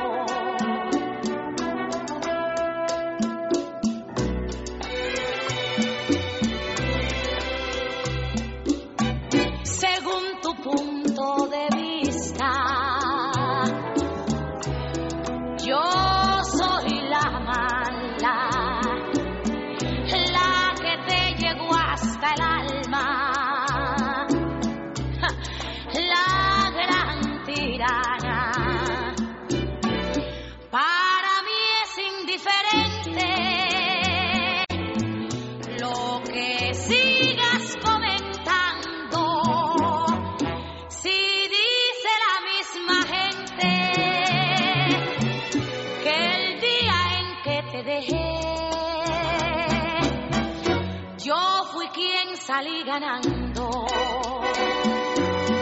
Que el día en que te dejé,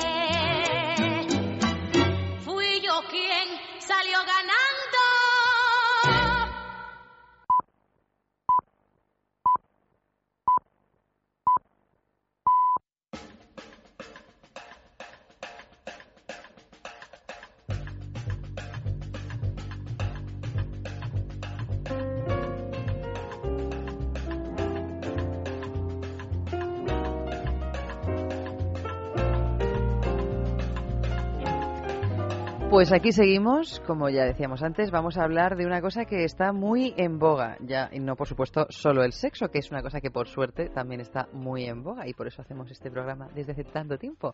También está muy en boga el fútbol, pero no vamos a hablar de fútbol desde una perspectiva mm, eh, deportiva o desde una perspectiva comercial o por lo menos no solo, porque mm, a este programa lo hemos llamado Fútbol o la guerra sexual y es que tenemos con nosotros a un sociólogo, a Pablo Nakach. Buenas noches, Pablo. Hola, buenas noches, Eva. Que, bueno, corrígeme si me equivoco, eres eh, periodista, escritor, eh, esta cosa que está tan de moda hoy por hoy, que es ser periodista y escritor, pero también eres sociólogo, doctor en filosofía. Bueno, un poco como están los tiempos, ¿no? Hago lo que, lo que se puede. Lo que se puede, doctor Sí. en filosofía de, sobre la obra de un gran sociólogo español, Español, Jesús Ibáñez. Exactamente.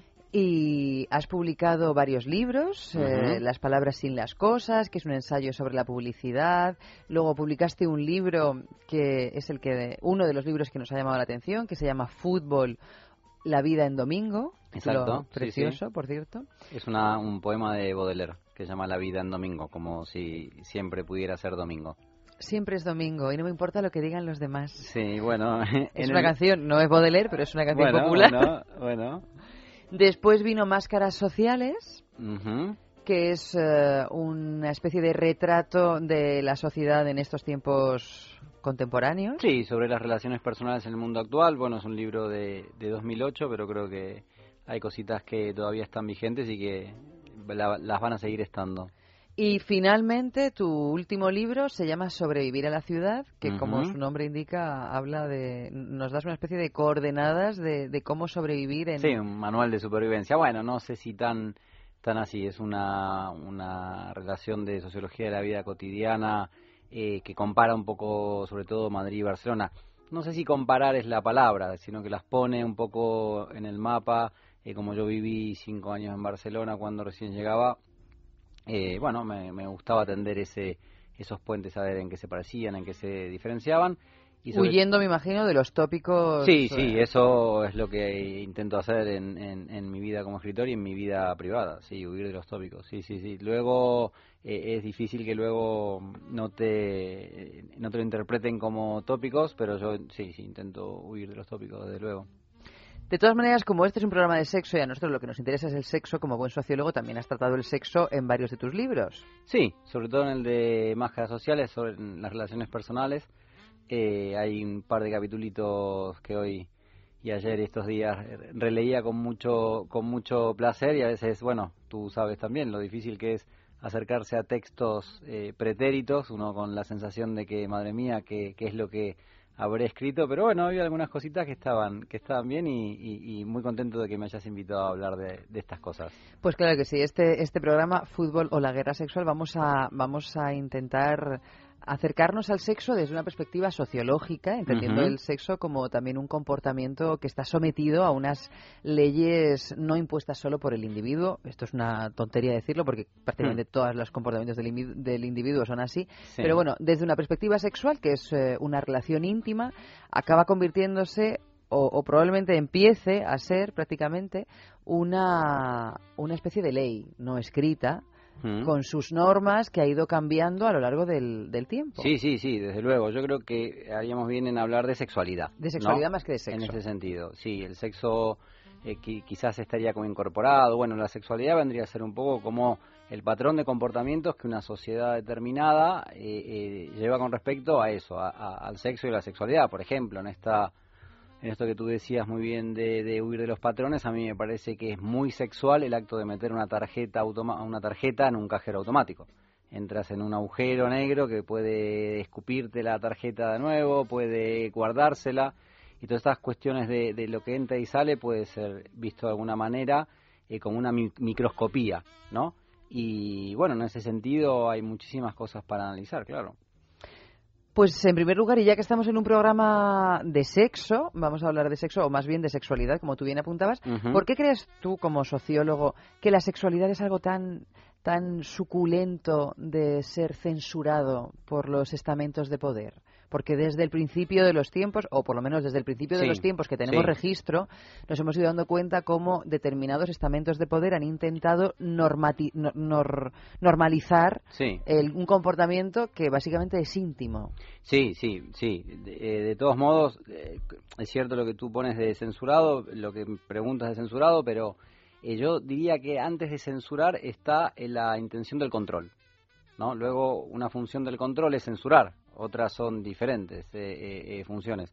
Pero está ese control sobre la sexualidad, porque ese control sobre la sexualidad y, también sobre el sexo. Recordaba hoy también, haciendo un, pequeño resumen, una cita de Bartes que me gusta mucho, Roland Bartes, que dice: el sexo, el sexo está en todos lados, menos en la sexualidad.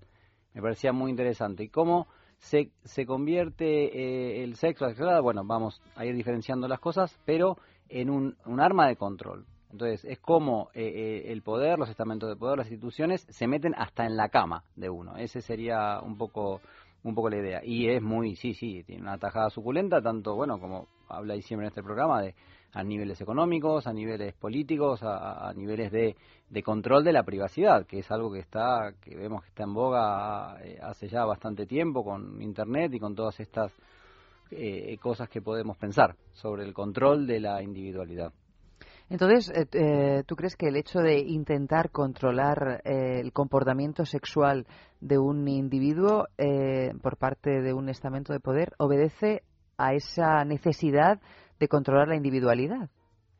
Sí, sí. Pero sí. ¿cuáles son los, los beneficios ¿no? que, que sacaría un Estado o quien sea a la hora Bueno, de, de tener, controlar el te- tener sexo? un tener un individuo controlado siempre es un beneficio para el que necesita el orden y el que necesita el orden es eh, no me quiero poner acá demasiado sociológico es el capital el capital necesita orden para que la gente vaya a trabajar si nosotros viviéramos en en una orgía perpetua de eh, todos con todos, todas con todas o como fuera, eh, no, digamos, exagerando un poquito para fijar la idea, no iríamos a trabajar. ¿sí? Entonces, el orden siempre beneficia a- al que necesita ese orden, que es el, eh, el que explota una relación de- de trabajo.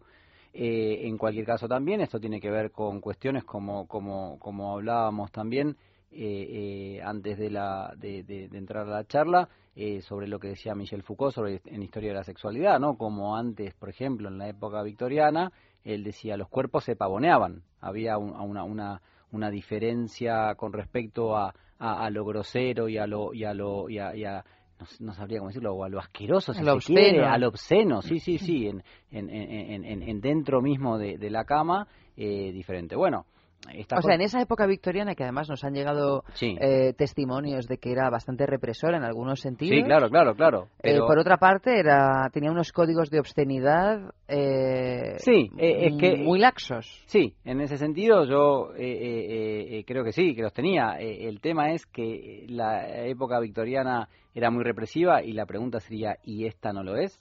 Porque nosotros podemos pensar ahora desde, yo qué sé, una burguesía eh, dominante europea o estadounidense, que bueno, que, que, que por internet, eh, ligas por internet, eh, yo qué sé, te acuestas con todos. Pero eso no es así, eso es un- a un nivel imaginario, a un nivel simbólico, pero esta sociedad a, a niveles sexuales y a niveles de, de control es, es hiperrepresiva, hiperrepresiva. No estoy diciendo que...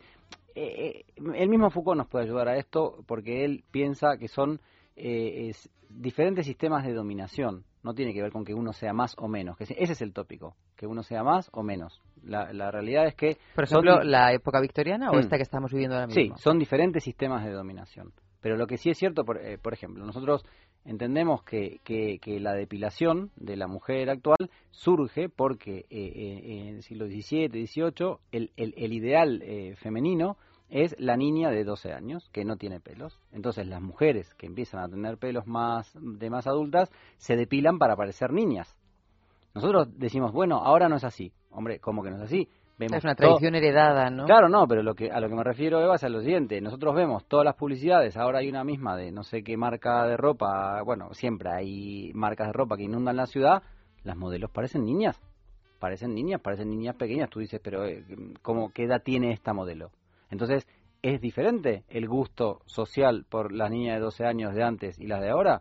Yo no sé, habría que ponerse a pensarlo con, con detenimiento. Y con respecto a los códigos de obscenidad eh, o de lo grosero, Mm. ¿en, qué, en qué- en qué punto estamos ahora mismo? ¿Tú crees que, que la sexualidad ahora mismo, en estos momentos de la historia, eh, se permite determinadas, íntimamente al menos, se permite cosas que antes sí se permitía? Porque siempre Mm. hablamos, cuando estamos hablando de historia, mm, también desde el tópico, pues hablamos, bueno, pero en Grecia la homosexualidad estaba muy bien vista, bueno, pero en la antigua Roma pasaba no sé qué, y ahora pues eso ya es una cosa criticable.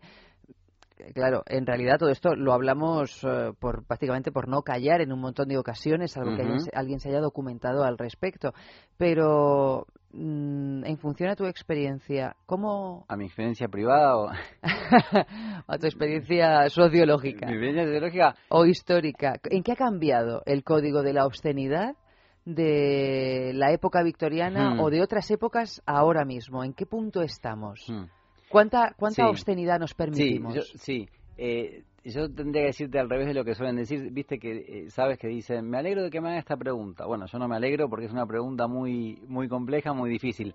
Yo lo que intento eh, eh, hacer en, en general en mi, en mi conocimiento sociológico es separar. Separar y dividir y ver qué, eh, qué se puede, eh, eh, eh, eh, digamos, analizar por separado en eh, ciertas sociedades. En algún sentido, si pensamos en esta, si pienso en esta, creo que eh, hay una, una división muy grande, eh, una que podría ser incluso eh, llamada hipocresía, pero digamos, una división, una separación muy grande entre lo que es imaginario y lo que es real. Hay una diferenciación tan grande entre lo que la, lo que es lo real, si eso existe, pero se supone que existe, y lo que es tanto lo imaginario como lo simbólico, en el sentido de qué representaciones nos hacemos de lo real, tan separadas, tan alejadas, tan distanciadas, que eso impide eh, que haya una, un, un discurso sobre la sexualidad más claro. ¿Por qué? Eh, ¿A qué voy? O sea, confundimos, si, si no me estoy perdiendo, A ver. realidad y ficción. Sí, tal cual. Podríamos decirlo así, de una manera mucho más sencilla, eh, eh, en, en el sentido de que en las redes sociales apoyamos todos con todos y todas, y etcétera, etcétera. Y en la vida privada, ligar es dificilísimo, ¿sí? Entonces, es A como- pesar de que, bueno, ya sabes tú que hay páginas estas que también Sí, las sí, todo lo que, claro, claro, pero es como que se vende eh, eh, que eh, esta, esta cuestión, por ejemplo, de lo inmediato, de, del acceso eh, inmediato, ¿sabes? El WhatsApp eh, que te responden enseguida, pim, pam, to- todo eso vende que todo es fácil, todo es accesible y que somos como niños pequeños que solo tenemos que estar constantemente excitados para poder eh, vivir, para poder ser, en el sentido ontológico de la palabra ser, ¿no? Eh, que es estar en el mundo. Y, por otro lado, la realidad es diferente. La realidad eh, es que hay que saber esperar, la realidad es que hay que tener paciencia, la realidad es que eh, eh, puede existir el compromiso con una persona, que no todo tiene que ser un- una mezcolanza de, de- de- de- de todos contra todos, etcétera, etcétera. Entonces yo creo que esa distancia tan grande que hay entre la realidad y la ficción, ¿no? que es como que eh, vivimos ya en esa, en- eh, metidos en esa ficción, hace que sea muy complicado, eh, como se podía hacer en la época victoriana, decir, bueno, la, la, eh, se entra en se entra en la, en, la alcoba de una manera y en la, en la vida social es de una manera más o menos similar. Como dice Michel Foucault, los cuerpos se pavoneaban. Eso se veía en, todo, en todos los aspectos. Ahora la, la vida privada es, es, es, es tan prácticamente inexistente que nos confundimos todo el tiempo con lo que está sucediendo afuera. Es muy difícil separar eso, creo yo. Claro, la vida privada es inexistente porque hacemos de lo, de lo íntimo un acto público. Exactamente, exactamente. Muy ¿No? bien, muy bien. Tendría que hacerte yo la entrevista a ti, Eva, porque me parece que yo me estoy liando, pero bueno. No, no, vamos, yo creo que ha quedado Sí, clarísimo. no, es y- esta cosa de... Sí, y pero por- y, porque es casi inexistente la vida privada. Porque porque se meten, ¿sabes? O sea, yo eh, en mi ordenador todo el tiempo estoy recibiendo, eh, bueno, Casa del Libro te dice tal libro, eh, la FNAC te recomienda tal, porque yo busco, por ejemplo, me gustan mucho las librerías de libros viejos y tal, y claro, mi ordenador está tan controlado que se entera, eh, no sé, supongo que por el IP o no sé cómo, se entera Casa del Libro y me manda información de publicidad, ¿no? Entonces, es, eh, ¿qué vida privada hay? Yo tengo ganas de decirle a mi ordenador, dile que ya me compré ese libro, que no me haga más publicidad, ¿no? Entonces yo creo que eso también es muy importante. Es como si dijéramos, de realidad hay un espacio muy pequeñito, muy pequeñito. Y conservarlo y construirlo y consolidarlo es muy difícil, muy difícil porque lo social impera sobre nosotros, que diría Bataille, ¿no? Claro, y además estaba pensando que ahora eh, cada vez que hablamos de realidad y ficción o cada vez que hablamos de que eh, pues lo que estábamos comentando antes de que lo íntimo se ha convertido en un acto público pensamos en la exposición que voluntariamente realizamos con las redes sociales véase Facebook Sí, sí. o WhatsApp o Twitter.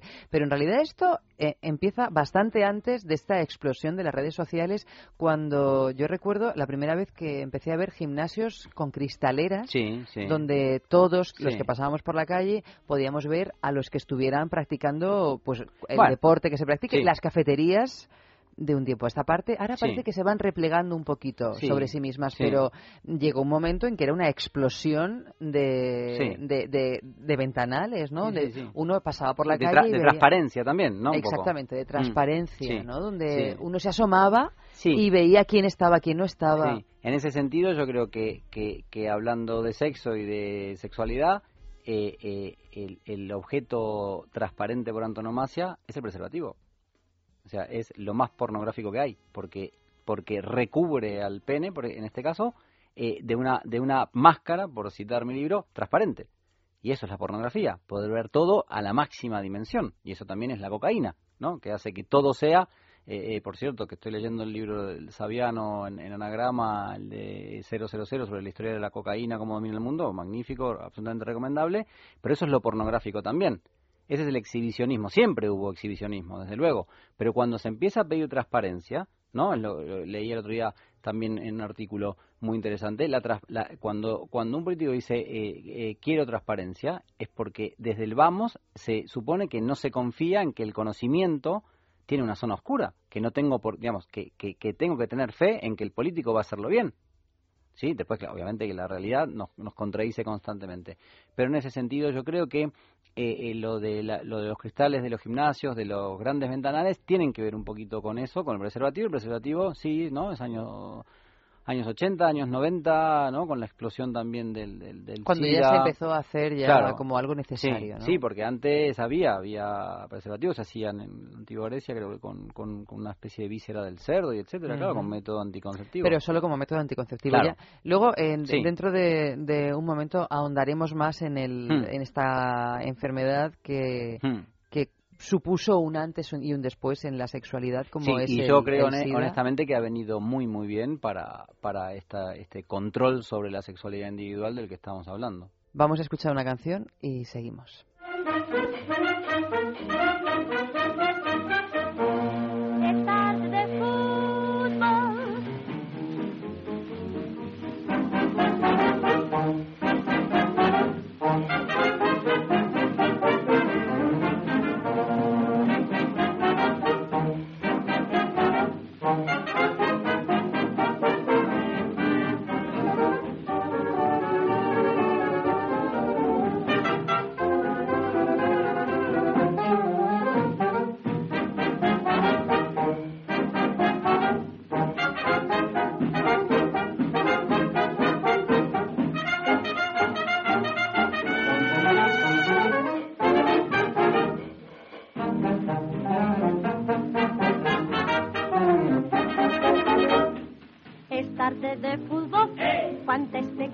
expectación. Va a empezar pronto el partido que será de emoción. Ya ha sonado el pito, ruge la afición. Ahí va el delantero centro cogiendo el balón mira, despierta, corre, corre, corre, corre, corre, corre, corre, corre bajo el sol. Delante de la puerta, tira, tira, tira, tira, tira.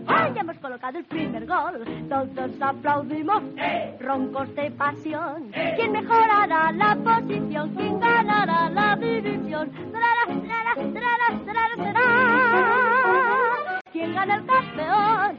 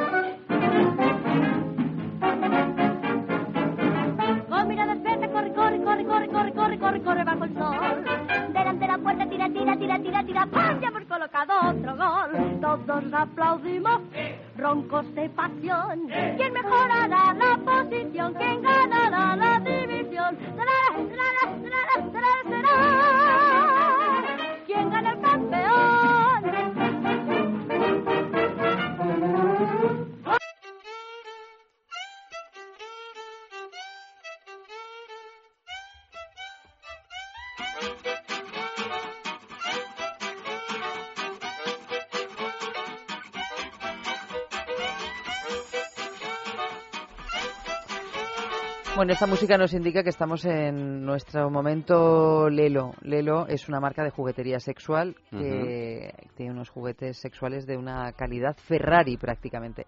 Esta semana estamos regalando en nuestro concurso Placeres Exquisitos Bailelo un vibrador con un acabado suave como la seda. Eso es una redundancia porque Lelo tiene siempre vibradores o todo tipo de juguetes con acabados suaves como la seda, pero este Elise 2, que es el nombre de, de este juguetito, eclipsa incluso al, al bestseller que lo precede, que es un objeto de placer clásico con vibraciones profundas e intensas. Es decir, eclipsa al Elise 1, por eso se llama 2. Tiene una estimulación 100 veces más fuerte que antes, ni una ni dos veces, 100 veces más fuerte que antes. El IS-2 nos ofrece ocho modos de estimulación para mejorar los placeres que proporciona su cuerpo bien robusto, con dos poderosos motores en la base y en la punta. Además tiene como decía todos los juguetes de Lelo, la cobertura de silicona y sin bordes, completamente resistente al agua, que permite a la persona que tenga el placer de utilizarlo disfrutar de esas sensaciones, ya sea en el baño, en la ducha o donde uno quiera. Aparte, viene acompañado con un hidratante íntimo, o sea que miel sobre hojuelas. Para conseguir este juguete Elis 2 de Lelo hay que meterse en las páginas de Lelo, www.lelo.com y comprarlo, por ejemplo, por internet. También podemos ir a una boutique erótica y, por supuesto, nosotros desde aquí recomendamos la juguetería, que es nuestra tienda erótica de referencia, que sabéis que tiene dos sedes en Madrid y una sede en Donosti, en San Sebastián. En Madrid está en la calle del Pez número 13 o en Travesía de San Mateo número 12 y en Donosti está muy cerquita del, del Cursal, así que vais a la juguetería y también podéis conseguir este Elis. Pero si lo que preferís es también añadirle unas gotitas de azar, pues no tenéis nada mejor que participar en este concurso nuestro enviando una fotografía sugerente de un lugar o de un objeto que nos llene de recuerdos sexys, apasionados o de un futurible que queráis que tenga lugar en ese lugar. Por supuesto, la foto es del lugar, no del acto en sí, porque nos interesa más el escenario. A ver, ¿en qué lugares? Para que nos vayan dando ideas, ¿en qué lugares practicamos sexo? Así que, lo dicho, www.lelo.com.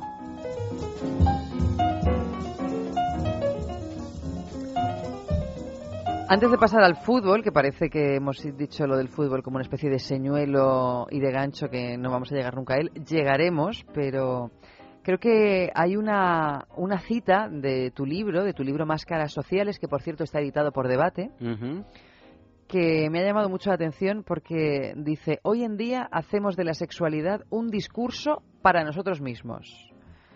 Entendemos con esto que el sexo es un ejercicio narcisista en su verdad más profunda, en lugar de un acto social.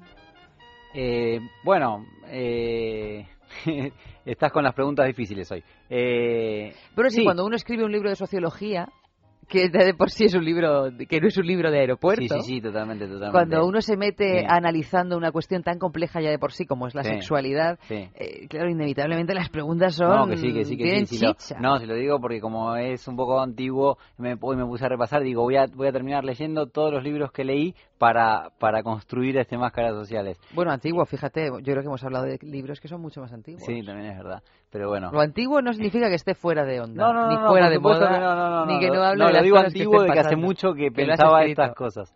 Eh, sí, yo, bueno, eso eh, coincidiendo también con esta era de la, del- de, la individualización a saco, por decirlo así, ¿no? Entonces sí, en, en- en un sentido, eh, yo creo que el, sujeto se erotiza a sí mismo y es eh, la- las prácticas eh, onanistas a nivel simbólico, diría yo, son, no, Eh, por ejemplo, el consumo es eso. El consumo es eso, el consumo, el consumismo es una masturbación, porque uno va a satisfacerse a sí mismo, pero el consumo no es algo que nos relacione con los demás, es algo que nos relaciona a nosotros con nosotros mismos. Entonces en esta sociedad tan consumista yo creo que podríamos decir eso, sí, que también el, eh, eh, todo, el sexo con, con, con más razón, sí. Esta cosa de coleccionar amantes, ¿no? Prácticamente hoy por hoy cuando tenemos estadísticas, bueno, estadísticas, Hmm. o, o más bien declaraciones de gente tan conocida como Hmm. George Clooney, esa famosísima declaración que dijo que había estado con no sé cuantísimas miles de mujeres, Sí, bueno, lo que decía Woody Allen, ¿no? Que se quería reencarnar en las yemas de los dedos de Warren Beatty. porque también tiene miles, Beatty- miles de amantes Sí. a sus espaldas. Eso parece, sí, sí. Mm, Ya para, para la, la experiencia ya no es solo una cuestión de calidad, sino también de cantidad, ¿no? Sí, y, y además la, eh, la colección tiene eso, ¿no? Tiene esa cosa obsesiva, compulsiva de, de- del coleccionismo, ¿no? De colección amantes, como quien colecciona relojes, como quien colecciona, eh, yo qué sé, libros. El- eh, lo más importante de los libros es leerlos, no sé si coleccionarlos, por ejemplo. Luego otra de las cosas que hablas es que mm, en este libro Máscaras Sociales hablas de Mm. que el sexo es una actividad que ha perdido su capacidad socializante, que está muy en relación con lo que Mm. acabamos de decir, Sí. Cuya principal función, según dices literalmente en tu libro, es atrapar para dominar. Sí, bueno, ahí... Uno puede leer esto y decir, eh, bueno, en mi caso no. Sí. Claro, estamos hablando de un nivel también muy inconsciente a veces Hmm. y, y no me imagino que no le pasará a todo el mundo, Sí. pero de por sí A, a mí, me- a mí me parece que eh, la, el empleo del sexo, por decirlo de esta manera, en la sociedad en la que vivimos y cada vez más, tiene una función de, eh, de, a- de atrapar al otro, de, eh, de que, que sea algo que eh, eh, puede eh, eh, dominar al otro y engancharse al otro. Es el, el principal activo que tenemos para engancharnos y fusionarnos. ¿no? O sea, no es, no es un sexo, se diría eh, con Freud, o sea, es un sexo puramente genital. Sí, no hay, no hay El de hoy por hoy, sexualidad. Claro, refieres. el de hoy por hoy, sí, no hay, no hay una, eh, es eh, eh, eh, aquí te pillo, aquí- te mato. Esa sería la explicación un poco más popular, ¿no? Entonces yo eh, eh, te atrapo con, con, el sexo y no te suelto. ¿no? Eso son los celos también, ¿no? Los celos es, es, es, es- es una obsesión por el otro, es un dominar al otro. Entonces el sexo eh, funciona de esa, de esa, de esa manera, creo yo, creo yo, y bastante. No hay, yo no podría decir que eh, eh, esta sociedad eh, eh, eh, tiene una, una sexualidad sana, ni muchísimo menos. Eh, De sano tenemos po- poca cosa. Pero, por ejemplo, Ezequiel Martínez Estrada, que es otro autor que a mí me gusta mucho, habla de el sexo en, el libro mío sobre las ciudades. se pregunta si una ciudad con el, el sexo bien resuelto, ¿qué es lo que hace? O sea, pensar que una ciudad puede tener eh, su propia sexualidad me parece... ¿Qué es lo que hace para haber que- resuelto el sexo? Sí, La ¿qué es lo que sexo. hace para haber resuelto la cuestión sexual una ciudad, una ciudad como, como una persona? Eso es- Mm. mí es mara- maravilloso como lo trata Martín Estrada y como lo trata Simmel, por ejemplo. Y eh, eh, eh, cómo hace para resolver eso y si, lo, y si lo ha resuelto o no. Y Martín Estrada dice en un momento, ninguna ciudad lo ha resuelto. Entonces yo creo que en ese sentido, el- de lo que estamos hablando, de, de una eh, sexualidad saludable, es muy difícil en, en esta, en esta sociedad tan compulsiva, que nos lleva tanto al consumo, que nos lleva tanto a, a desórdenes obsesivos eh, eh, de, de tanta envergadura, ¿no? Como, como lo que vemos eh, cotidianamente. No sé si me estoy explicando.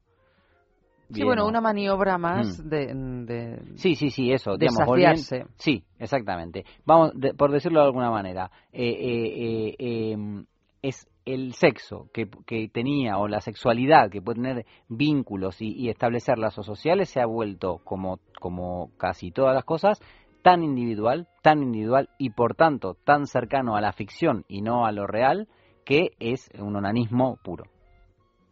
Bueno, vamos a cambiar de tema y vamos a irnos ya a Mm. sumergirnos al- en el fútbol. Bien, porque para hablar de cosas saludables. para hablar de cosas saludables y de cosas que de las que entendemos todos, ya sea porque nos apasionan o porque las rechazamos eh, en banda. En, en el libro del que también hemos hablado antes, Fútbol, la vida en domingo, aseguras que eh, el, de- el llamado deporte rey está organizado simbólicamente como una guerra de carácter sexual. También, si nos acordamos Hmm. de lo que has dicho al principio de, de la entrevista, de que el hecho de sacar dinero, de introducir Sí. una tarjeta en un cajero automático, ese Sí. acto prácticamente fálico, podríamos sí. considerarlo, me imagino que en el caso del fútbol, que hay Mm. 11 eh, señores corriendo Sí. despavoridos para intentar penetrar una portería. Sí, sí, sí. También se puede ver ese, Sí, bueno, como desde, es- esa sim- desde ese simbolismo. Sí, como decía un amigo, 22 millonarios en calzoncillos, corriendo detrás de una pelota. Sí, y, y- y- y digamos que la pelota tiene que besar la red, ¿verdad? O sea, Claro. eh, eh, el- eh, ¿Cuál es el, el- Yo a veces eh, pienso, ¿por qué tantos futbolistas juegan al golf? Porque también el Ah, objetivo que hay es... muchos futbolistas que Sí, juegan al sí, golf. sí, bueno, Guti y todo, sí, un montón, un montón. Sí, sí, está como muy de moda. Eh, eh, eh, eh, porque también el juego es meter una pelota en un agujero. ¿no? No sé si me pongo un poco ahí chabacano, pero en el fútbol el, el objetivo es meter la pelota en, en, en, en las redes, en una telaraña que puede ser la, en la vagina del, del contrario. Y a mí me gusta, me gusta pensarlo así, bueno, como, como guerra, eh, eh, estamos siempre hablando de un nivel simbólico, ¿no? De un nivel de pensamiento, pero que tiene una incidencia en la realidad muy fuerte. Eh, eh, como guerra ya, ya eh, los locutores de las televisiones ya no, nos hacen saber eh, todo el tiempo que es una guerra, que hay que ganar, que no sé qué, que esta, cosa tan de, de mourinista, del Mourinho este, pero eh, en un sentido yo creo que, por ejemplo, toda esta esta corriente eh, que surge con Beckham de feminización, vamos a ponerlo en- entre comillas, de que de una eh, eh, de que la violencia no es tan explícita, sino que los jugadores ahora eh, eh, se perfuman y cada uno tiene un peluquero personal, tiene que ver también con esta simulación que hace la sociedad de que la violencia no es tan violenta, cuando en realidad siempre lo sigue siendo. Si, si volvemos a, a- a Foucault es que cada sociedad tiene sus, sus formas de violencia eh, que las distinguen, pero que no se puede decir que una sea mayor que otra. O sea, eh, al respecto de lo de Beckham Hmm. y a- que también al respecto de la violencia que Hmm. se está tornando eh, invisible, ¿no? También esa violencia futbolística estamos Sí, hablando. que- sí, Ha cambiado el arquetipo, ¿no? De la masculinidad. Sí, sí, sí. Del Ah. macho eh, viril, jugador de fútbol que Lo- va directamente ah, a de- encarar. sí, sí, lo decimos en relación al fútbol, claro. Sí, sí, tú acuerdas. Bueno, en relación al fútbol o en relación a cualquier Sí, aspecto de la bueno, vida bueno, cotidiana. claro, pero digamos, si, si tenemos que pensar una cosa, el fútbol es un, un, un, un problema sociológico dominante que eh, eh, refleja a la sociedad y la sociedad se ve reflejada en el fútbol. ¿no? Lo mismo que, yo qué sé, la no sé, corrupción política o lo mismo que determinados hechos sociológicos eh, fundamentales que generan realidad, vamos a decirlo ¿Cómo, así. cómo refleja el fútbol la Mm. realidad cotidiana, por ejemplo? Bueno, en el sentido que estamos hablando de eh, el cambio, por ejemplo, el metrosexual que se suele decir, eh, eh, el arquetipo es Beckham, es Beckham, ¿no? Entonces, que fue de los primeros eh, jugadores que saltaron Sí. al terreno de juego sí, eso tiene que ver también. bien peinado. Sí, bueno, bien peinado a lo mejor están todos, pero Sí, bueno, sí. No, eh, el, el tema también... En como este- si fuera una fiesta. Sí, sí, pero el tema también es que la proliferación de cámaras hace que también esto pueda suceder. O sea que es, es un fenómeno muy complejo que, que se mezclan muchísimas variables, ¿no? Entonces, es que por un lado se oculta, la, por ejemplo, en eh, antaño, en el fútbol, en los equipos salía primero el equipo ri- rival, digamos el equipo visitante, entonces todo el estadio pitaba al equipo visitante y luego salía el equipo local y toda la, la afición aplaudía al equipo local. Ahora salen juntos, entonces no hay ni pitos ni aplausos. Eso es una, una, una simbólicamente una suavización de la violencia. ¿Sí? Que puede estar bien, supongamos que puede estar bien. Lo, lo que estamos, insistimos, no estamos diciendo que esté mejor o peor, estamos diciendo cómo cambia. ¿Cómo ha cambiado? sí. Exactamente, cómo cambian los formatos, claro. Entonces, cuan- por ejemplo, cuando en el año 94 en Maradona hace eh, en, el, en el Mundial de, mm, de Estados Unidos, hace el, el último gol que hace y lo grita a la cámara, ¿sí? Que, que, lo, que para mí Maradona con Michael Jordan cambian muchísimo la, la, la visión del, del deporte, del espectáculo, le dan un, suben un escalón enorme. Eh, eh, cuando Maradona grita el gol a la cámara, ¿sí? Es la primera vez que un deportista se dirige al espectador directamente. Ahora eso es muy habitual, ¿no? Bueno, e- es el principio del posmodernismo. Exactamente, podemos decir con mi O sea, cuando ya directamente, eh, por ejemplo, podemos pensar en el teatro, ¿no? Cuando ya Mm. se rompe esa cuarta pared, es- esa cuarta pared imaginaria que separa los actores del público. Exactamente. Fingimos que no hay público, los Perfecto, actores están viviendo su historia, perfecto. pero de repente hay un actor que la rompe y se dirige al público diciendo Yo soy actor, vosotros sois público y os voy a hablar de tú a tú. Perfecto. Entonces, muy bien, muy bien. Magnífico el ejemplo. Entonces, Ma- eh, Maradona cuando grita al, al público, se dirige al público. Ahora, ¿qué ocurre? También eso es posible porque ahí había una cámara que antes no estaba. ¿Sí? Entonces, toda la sociedad va cambiando y una cosa, eh, ¿no? El factor Maradona influye sobre el factor cámara, el factor cámara sobre el factor Maradona. ¿Sí? Cuando nosotros vemos que existe Gran Hermano, el programa de la tele, es porque la cámara se mete hasta hasta hasta eh, eh, todo menos el edredón por debajo, ¿no? Que hacen edredón y estas cosas. Entonces, eh, la, tanta cámara hace posible este programa y este programa también hace posible que salga al exterior. En eso digo que se van influenciando una cosa y otra. Entonces, cuando los dos equipos, decíamos, salen de la mano o salen con niños de la mano contra el racismo, lo que sea, en la eh, eh, eh, eh, no hay ni, ni abucheos y pitos, tampoco aplausos. Es otra forma. Bien, cuando hay más cámaras, eh, eh, Beckham como icono, que por cierto juega muy bien al fútbol también. O sea, que aparte de ser un icono metrosexual, Sí, era un buen jugador. Claro, pero el, el- el- vamos a suponer, el eh, proceso de metrosexualidad de la sociedad, Beckham influye sobre él y la sociedad influye sobre, sobre ese ic- icono, ¿verdad? Entonces, eh, eh, en ese sentido, por ejemplo, si nosotros recordamos a los jugadores de fútbol de los años 80, eh, en Argentina, por ejemplo, eran los únicos en, en la época de la dictadura militar que podían tener el pelo largo. Y tenían esos pantalones ajustados de los 80, ¿no? Marcando El otro día me di cuenta lo que han cambiado los pantalones de los jugadores de Claro, fútbol, claro, porque claro. ahora son muchísimo más anchos Sí, sí, muchísimo y, más y anchos. bastante más largos Sí. de lo que lo eran en los años Sí. 80. Sí, sí. Sin embargo, las camisetas no. Si tú te pones a ver, por ejemplo, Cristiano Ronaldo, cómo tiene la camiseta ajustada, eh, eh, bueno, sobre todo los musculosos, cómo se ponen eh, camisetas más ajustadas, de la cintura para arriba. Eso nos habla de la sexualidad, porque lo que está ocultando el, pantalón amplio es eh, la zona erógena, la zona del pene, por ejemplo. Todas esas cosas, yo lo que quiero decir es que eh, como método, me parece a mí que es, eh, como decía Nietzsche en algún lado, por la uña se reconoce al león. Entonces, una cosa pequeñita nos puede dar un dato, ¿no? Eh, el pantalón amplio nos da un dato. Acá hay algo con respecto a la sexualidad en el deporte que ha cambiado. Entonces ahí nos ponemos a investigar, nos ponemos a analizar. ¿Y, y, qué ha cambiado? ¿Qué es lo que ha cambiado? Eh, aparte de, o sea, Mm. tenemos el hecho concreto de que Sí. los pantalones son Bueno. más anchos que antes y las camisetas más Sí. estrechas que antes. Bueno. Pero ¿qué nos viene Sí. a decir eso? Eso nos viene a decir... Simbólicamente Sí, hablando. simbólicamente hablando, nos viene a decir que la violencia no está bien vista.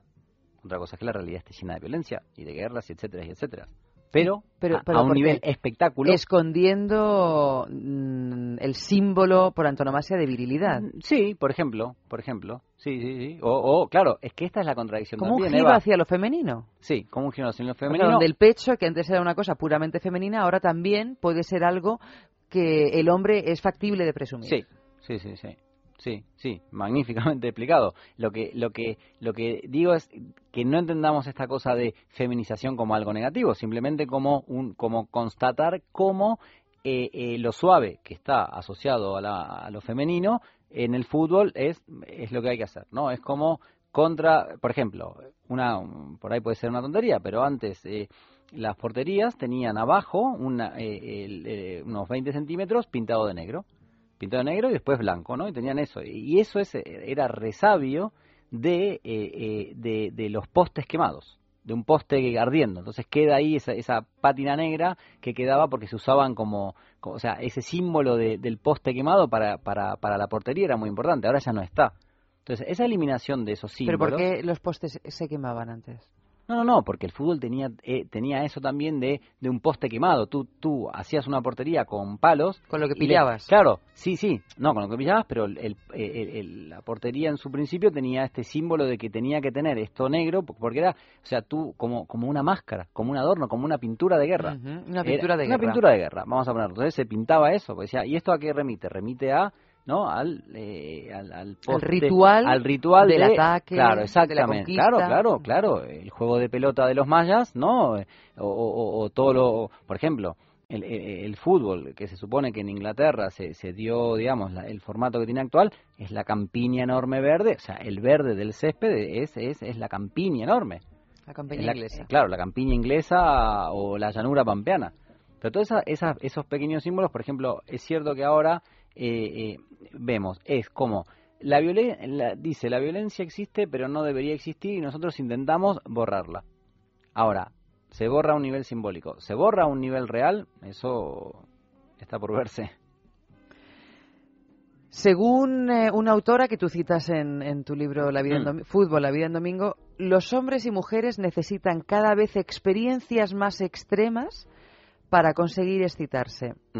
Y yo me pregunto si esa es la razón por la que los campos de fútbol están siempre a rebosar. Hmm. Porque nos ofrece esa experiencia, por mucho que por mucho que se haya intentado, como tú estabas comentando ahora mismo, eh, regular, ¿no? Donde ya aquí jugamos juego limpio, el, el famosísimo fair play, ¿no? Sí, exacto. Eh, eh, eh, ¿qué, qué- cómo- qué se busca como espectador en el Sí. fútbol? Bueno, esa excitación. sí, sí, yo- Desde el punto de vista, perdona que te corte, desde el punto de vista del jugador entendemos Hmm. que existe como una experiencia falocéntrica de Mm. intentar, insisto en el concepto del simbolismo, de intentar introducir una pelota, o más bien penetrar con la pelota la portería. Pero desde el punto de vista del espectador, Hmm. ¿cuál es la excitación que le genera al espectador también? Porque empatiza con, con Claro, ese sí. jugador. Yo creo que el tema es que habría que habría que pensarlo con detenimiento en el sentido de que los campos siempre han estado atiborrados. Si uno ve la, eh, el, el nodo, lo- los oh, eh, telediarios de Argentina hace tiempo siempre están atiborrados en, en, en, en directo. eh. Eh, pero yo creo que ahora, además de que es un negocio eh, espectacular, eh, yo creo que también es eh, todo el tiempo eh, la consigna simbólica es el jugador eres tú. ¿no? Es como, eh, eh, como cuando la tapa de la portada del Time fue eh, el personaje del año, You, que pusieron la palabra You en un ordenador, en, eh, justo con mi libro Máscaras Sociales. You que, que- que en inglés significa tú. El tú, claro, el tú es el, el, el, el O sea, objeto uno de lujo. mismo, cualquiera, Exacto, que, claro, que- claro, cualquiera que leyera claro, esa revista era sí mismo el personaje del año. exactamente. Y, lo, y, y por ejemplo, eh, cuando la, la eh, digamos, todos somos Cristiano Ronaldo, todos somos Messi. Tú puedes ser Cristiano Ronaldo. Y después es mentira, porque Cristiano Ronaldo o Messi hay uno solo, ¿sí? Pero en la, la, la, la realidad eh, eh, es que las potencias simbólicas dicen el espectador es jugador. Después no es, no es real. Por eso está- lo que hablábamos, todo esto que creo que de alguna manera eh, es bastante cerrada en el buen sentido filosófico de esta conversación nuestra, es que eh, la gran distancia que hay entre lo simbólico y lo real en este momento es, es un problema como si fuera eh, esquizofrénico, una sociedad esquizofrénica. ¿sí? Lo que la sociedad se cuenta a sí misma de sí misma no tiene nada que ver con lo que la sociedad es. Y esto tiene muchísima, muchísima relación con esto que estamos hablando de que, de que se insta al, al, al- por ejemplo, por ejemplo, hay una película italiana buenísima, no ahora no, no recuerdo muy bien el nombre, pero de un, tipo en el sur de Italia que quiere entrar a Gran Hermano como sea. Como sea, quiere entrar a Gran Hermano a participar y empeña a la familia y esto. Bueno, bueno, increíble, claro, él quiere participar. Y todo el tiempo le están diciendo que él es el participante. ¿Por qué no va a poder participar? Entonces, cuando hay un problema de límites, no se pueden aceptar. ¿Y eso a qué conduce? Lo que dice eh, eh, Oates. eh, eh, eh, esta sociedad tan infantil necesita estímulos constantes y cada vez más altos para poder eh, estar a gusto consigo misma. Y eso... O sea, cada vez hay que ir subiendo la apuesta. Exactamente, sí. Bueno, si leemos a Saviano, el libro que te comento, estoy leyendo, esa es su hipótesis de que, claro, la cocaína siempre pide más. Y esta sociedad también siempre pide más. ¿Por qué no podemos eh, aburrirnos tranquilamente en casa? Porque en cada momento del metro, del, del autobús de tal, estamos con el WhatsApp. O sea, no hay tiempos muertos ya, no hay, no hay, de hecho, eh, estamos con el WhatsApp y no miramos a la gente alrededor, que por lo menos antes lo hacíamos. En el metro estábamos y mirábamos la gente que teníamos alrededor. Todo el tiempo está milimétricamente controlado en esta sociedad actual. Claro, yo me imagino que cuando uno está siempre a la busca y captura de este tipo de experiencias eh, donde uno no, mm, por mucho que, que la ficción nos haga creer que sí, donde uno no es el protagonista, donde no está su carne en juego, donde no es él Sí. el que está corriendo tras la pelota, el que no va, el- no es él el que va a penetrar la portería, me imagino que cuando tiene que que lidiar con, con una persona de verdad o cuando tiene que lidiar su propia guerra, si entendemos también la relación sexual como una especie de Por ejemplo. De bueno de guerra o de, o de traspaso de poder no de uno al otro no digo que el poder Sí. siempre tenga un miembro de, de la pareja pero que como ese traspaso, claro, Sí. muchas veces eh, es muy difícil estar a la altura de las claro. expectativas Sí, en todo, generadas. En todo sentido, en todo sentido, claro. Y sobre todo, encontrarnos eh, eh, con eh, los límites. Con los límites. Con, con un límite. Yo. eh, eh, eh, eh, No es solo el sexo que yo quiera practicar contigo, sino también el que tú No, quieras claro, practicar conmigo. Totalmente de acuerdo, totalmente. No, pero además también es, es, es que hay un sexo para las diferentes edades también. Ahora, si a mí me venden que yo tengo toda la vida 20 años y tengo 60, ese sexo no puede ser el de 20 años. No puede ser, por una cuestión fisiológica. Entonces, eh, eso es una cuestión de límites o de, o de, o de eh, conocer las propias limitaciones. Entonces, esta sociedad no nos enseña a conocer nuestras propias limitaciones. No, yo, claro, quiero ser George Clooney. De hecho, me dicen todo el tiempo que soy George Clooney, pues mira, claro, puedo tomar Nespresso, vale, fenómeno. Pero después, ligar con las que liga George Clooney, es que eso no se puede hacer. Para eso tienes que ser George Clooney. Sí, sí, y estar bastante aburrido también, un poco, supongo. George Clooney. Claro. Por eso liga tanto. Sí, supongo, no sé. Un poco de música.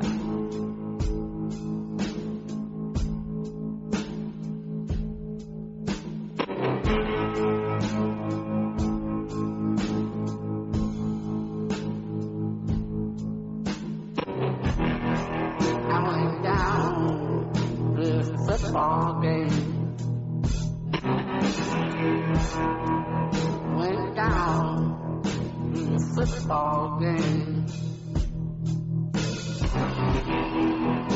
Well, I walk the real thing. I saw you.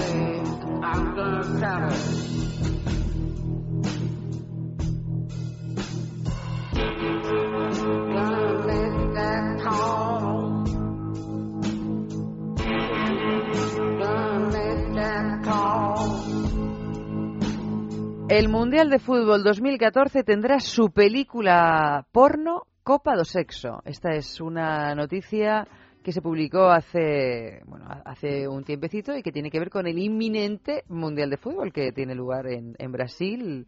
Bueno, de aquí, ¿cuándo empieza el, el Mundial? ¿En junio o El en 12 julio? de junio. El 12 de Sí, junio. porque el viernes Pero no le va a dar tiempo a la liga a acabar.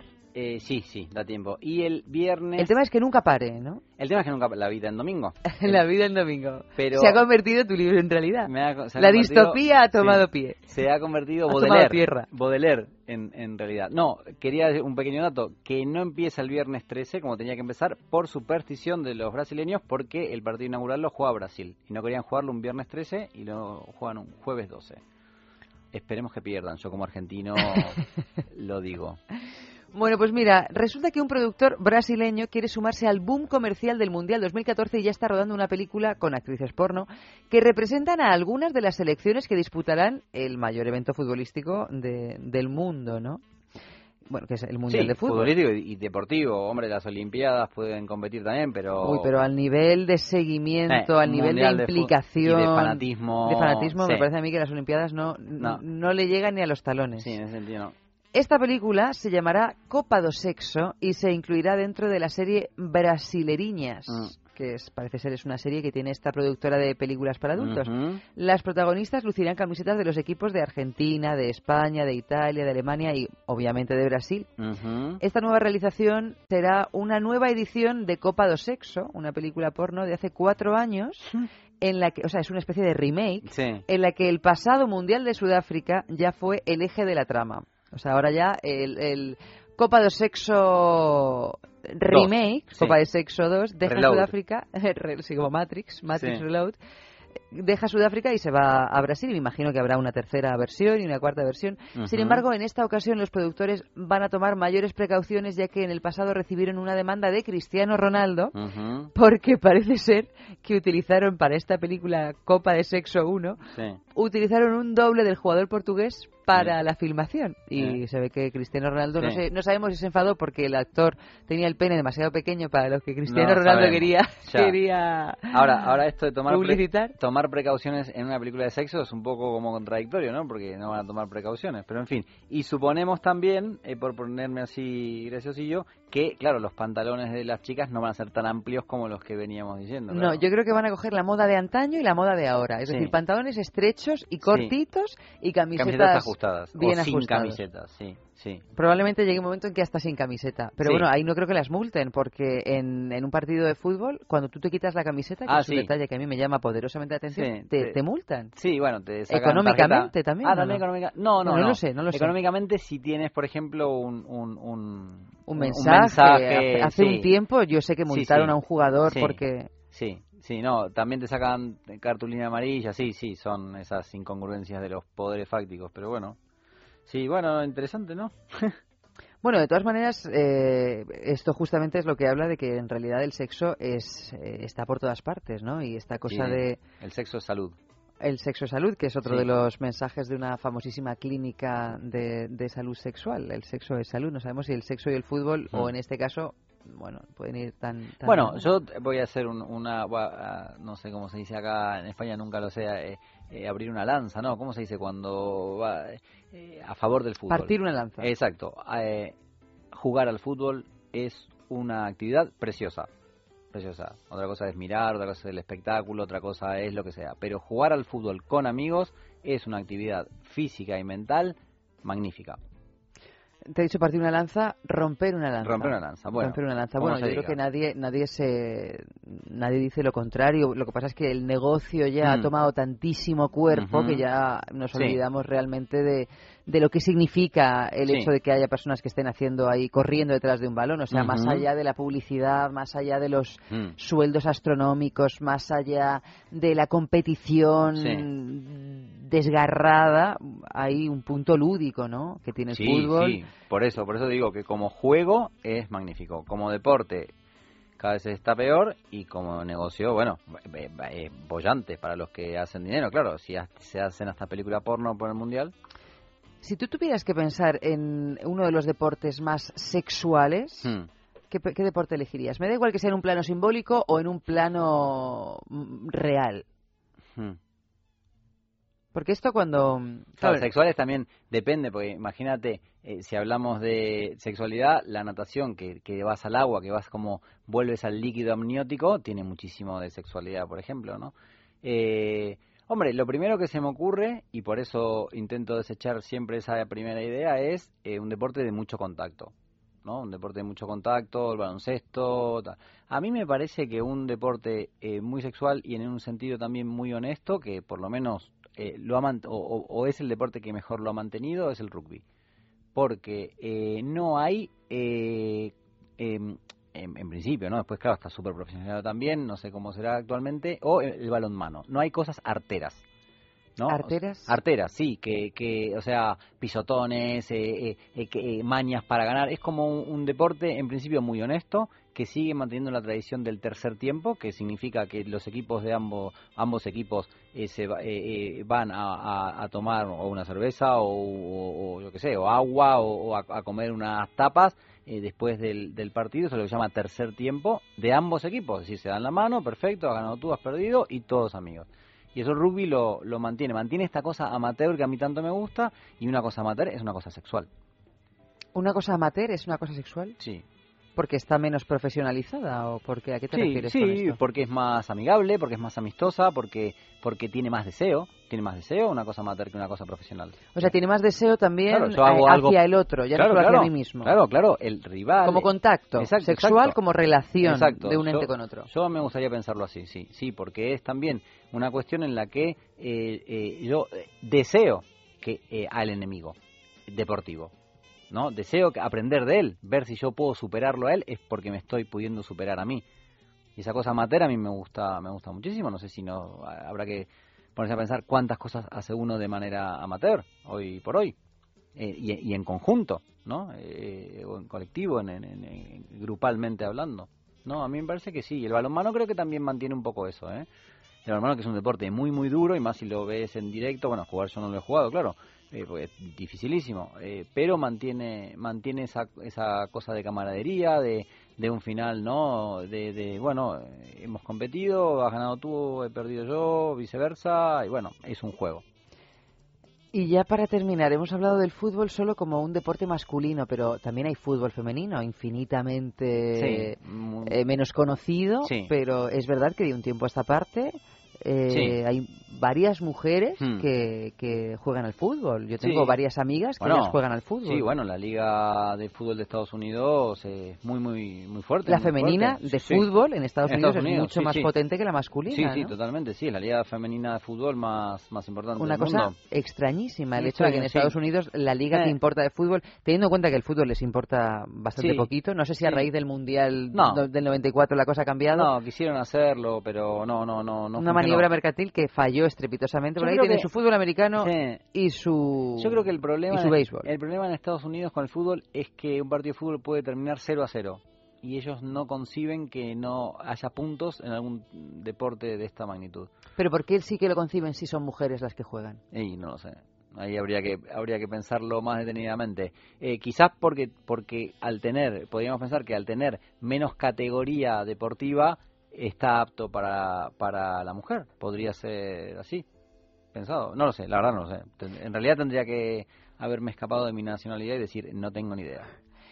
Y en el ¿qué perspectiva simbólica puede tener el fútbol femenino cuando hablábamos antes de que en realidad Mm. podríamos pensar que penetrar la portería Mm. con un balón es un acto fálico? Mm. En el caso de la mujer es esa Bueno, eh, digamos, sí, po- poniéndonos así como muy, eh, eh, eh, eh, ¿cómo diría? Si- simplistas, también hay que defender la portería, no dejar que entre eh, la pelota en esa vagina, eso también eh, podría ser. Igual me parece que estamos hablando de, de distinciones que no tienen demasiado sentido, simplemente en todos los deportes, eh, por ejemplo, hay una pelota, entonces el tenis también, en, en- el juego de croquet de Alicia en el País de las Maravillas también. Claro, bueno, pero en el tenis no tienes que meter la pelota en ningún No, lado. claro, pero es En el baloncesto sí, en es- el golf también, como bien has dicho en antes. todas, en, en, en muchos deportes hay una red.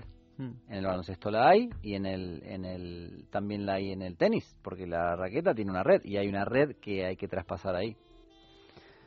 Bueno, Pablo, nos hemos quedado sin tiempo. Parecía que este momento no iba a llegar nunca. No, como que no. Yo, a mí se me hizo rapidísimo para hablar de sexo y de fútbol. Bueno, si hablamos de literatura ya tenemos las tres grandes cosas de la vida.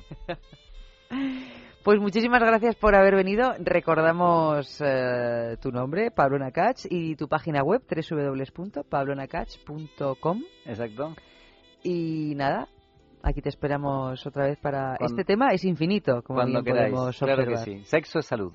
Sexo es salud y también eh, fútbol es sexo. También, sí. Bueno, nos vamos con esta canción famosísima que se llama El Partido de Fútbol. Lo que pasa es que en este caso la interpreta Rita Pavone, que bueno, le da así un toque también más desgarrado, como todo lo que, como todo lo que hacía.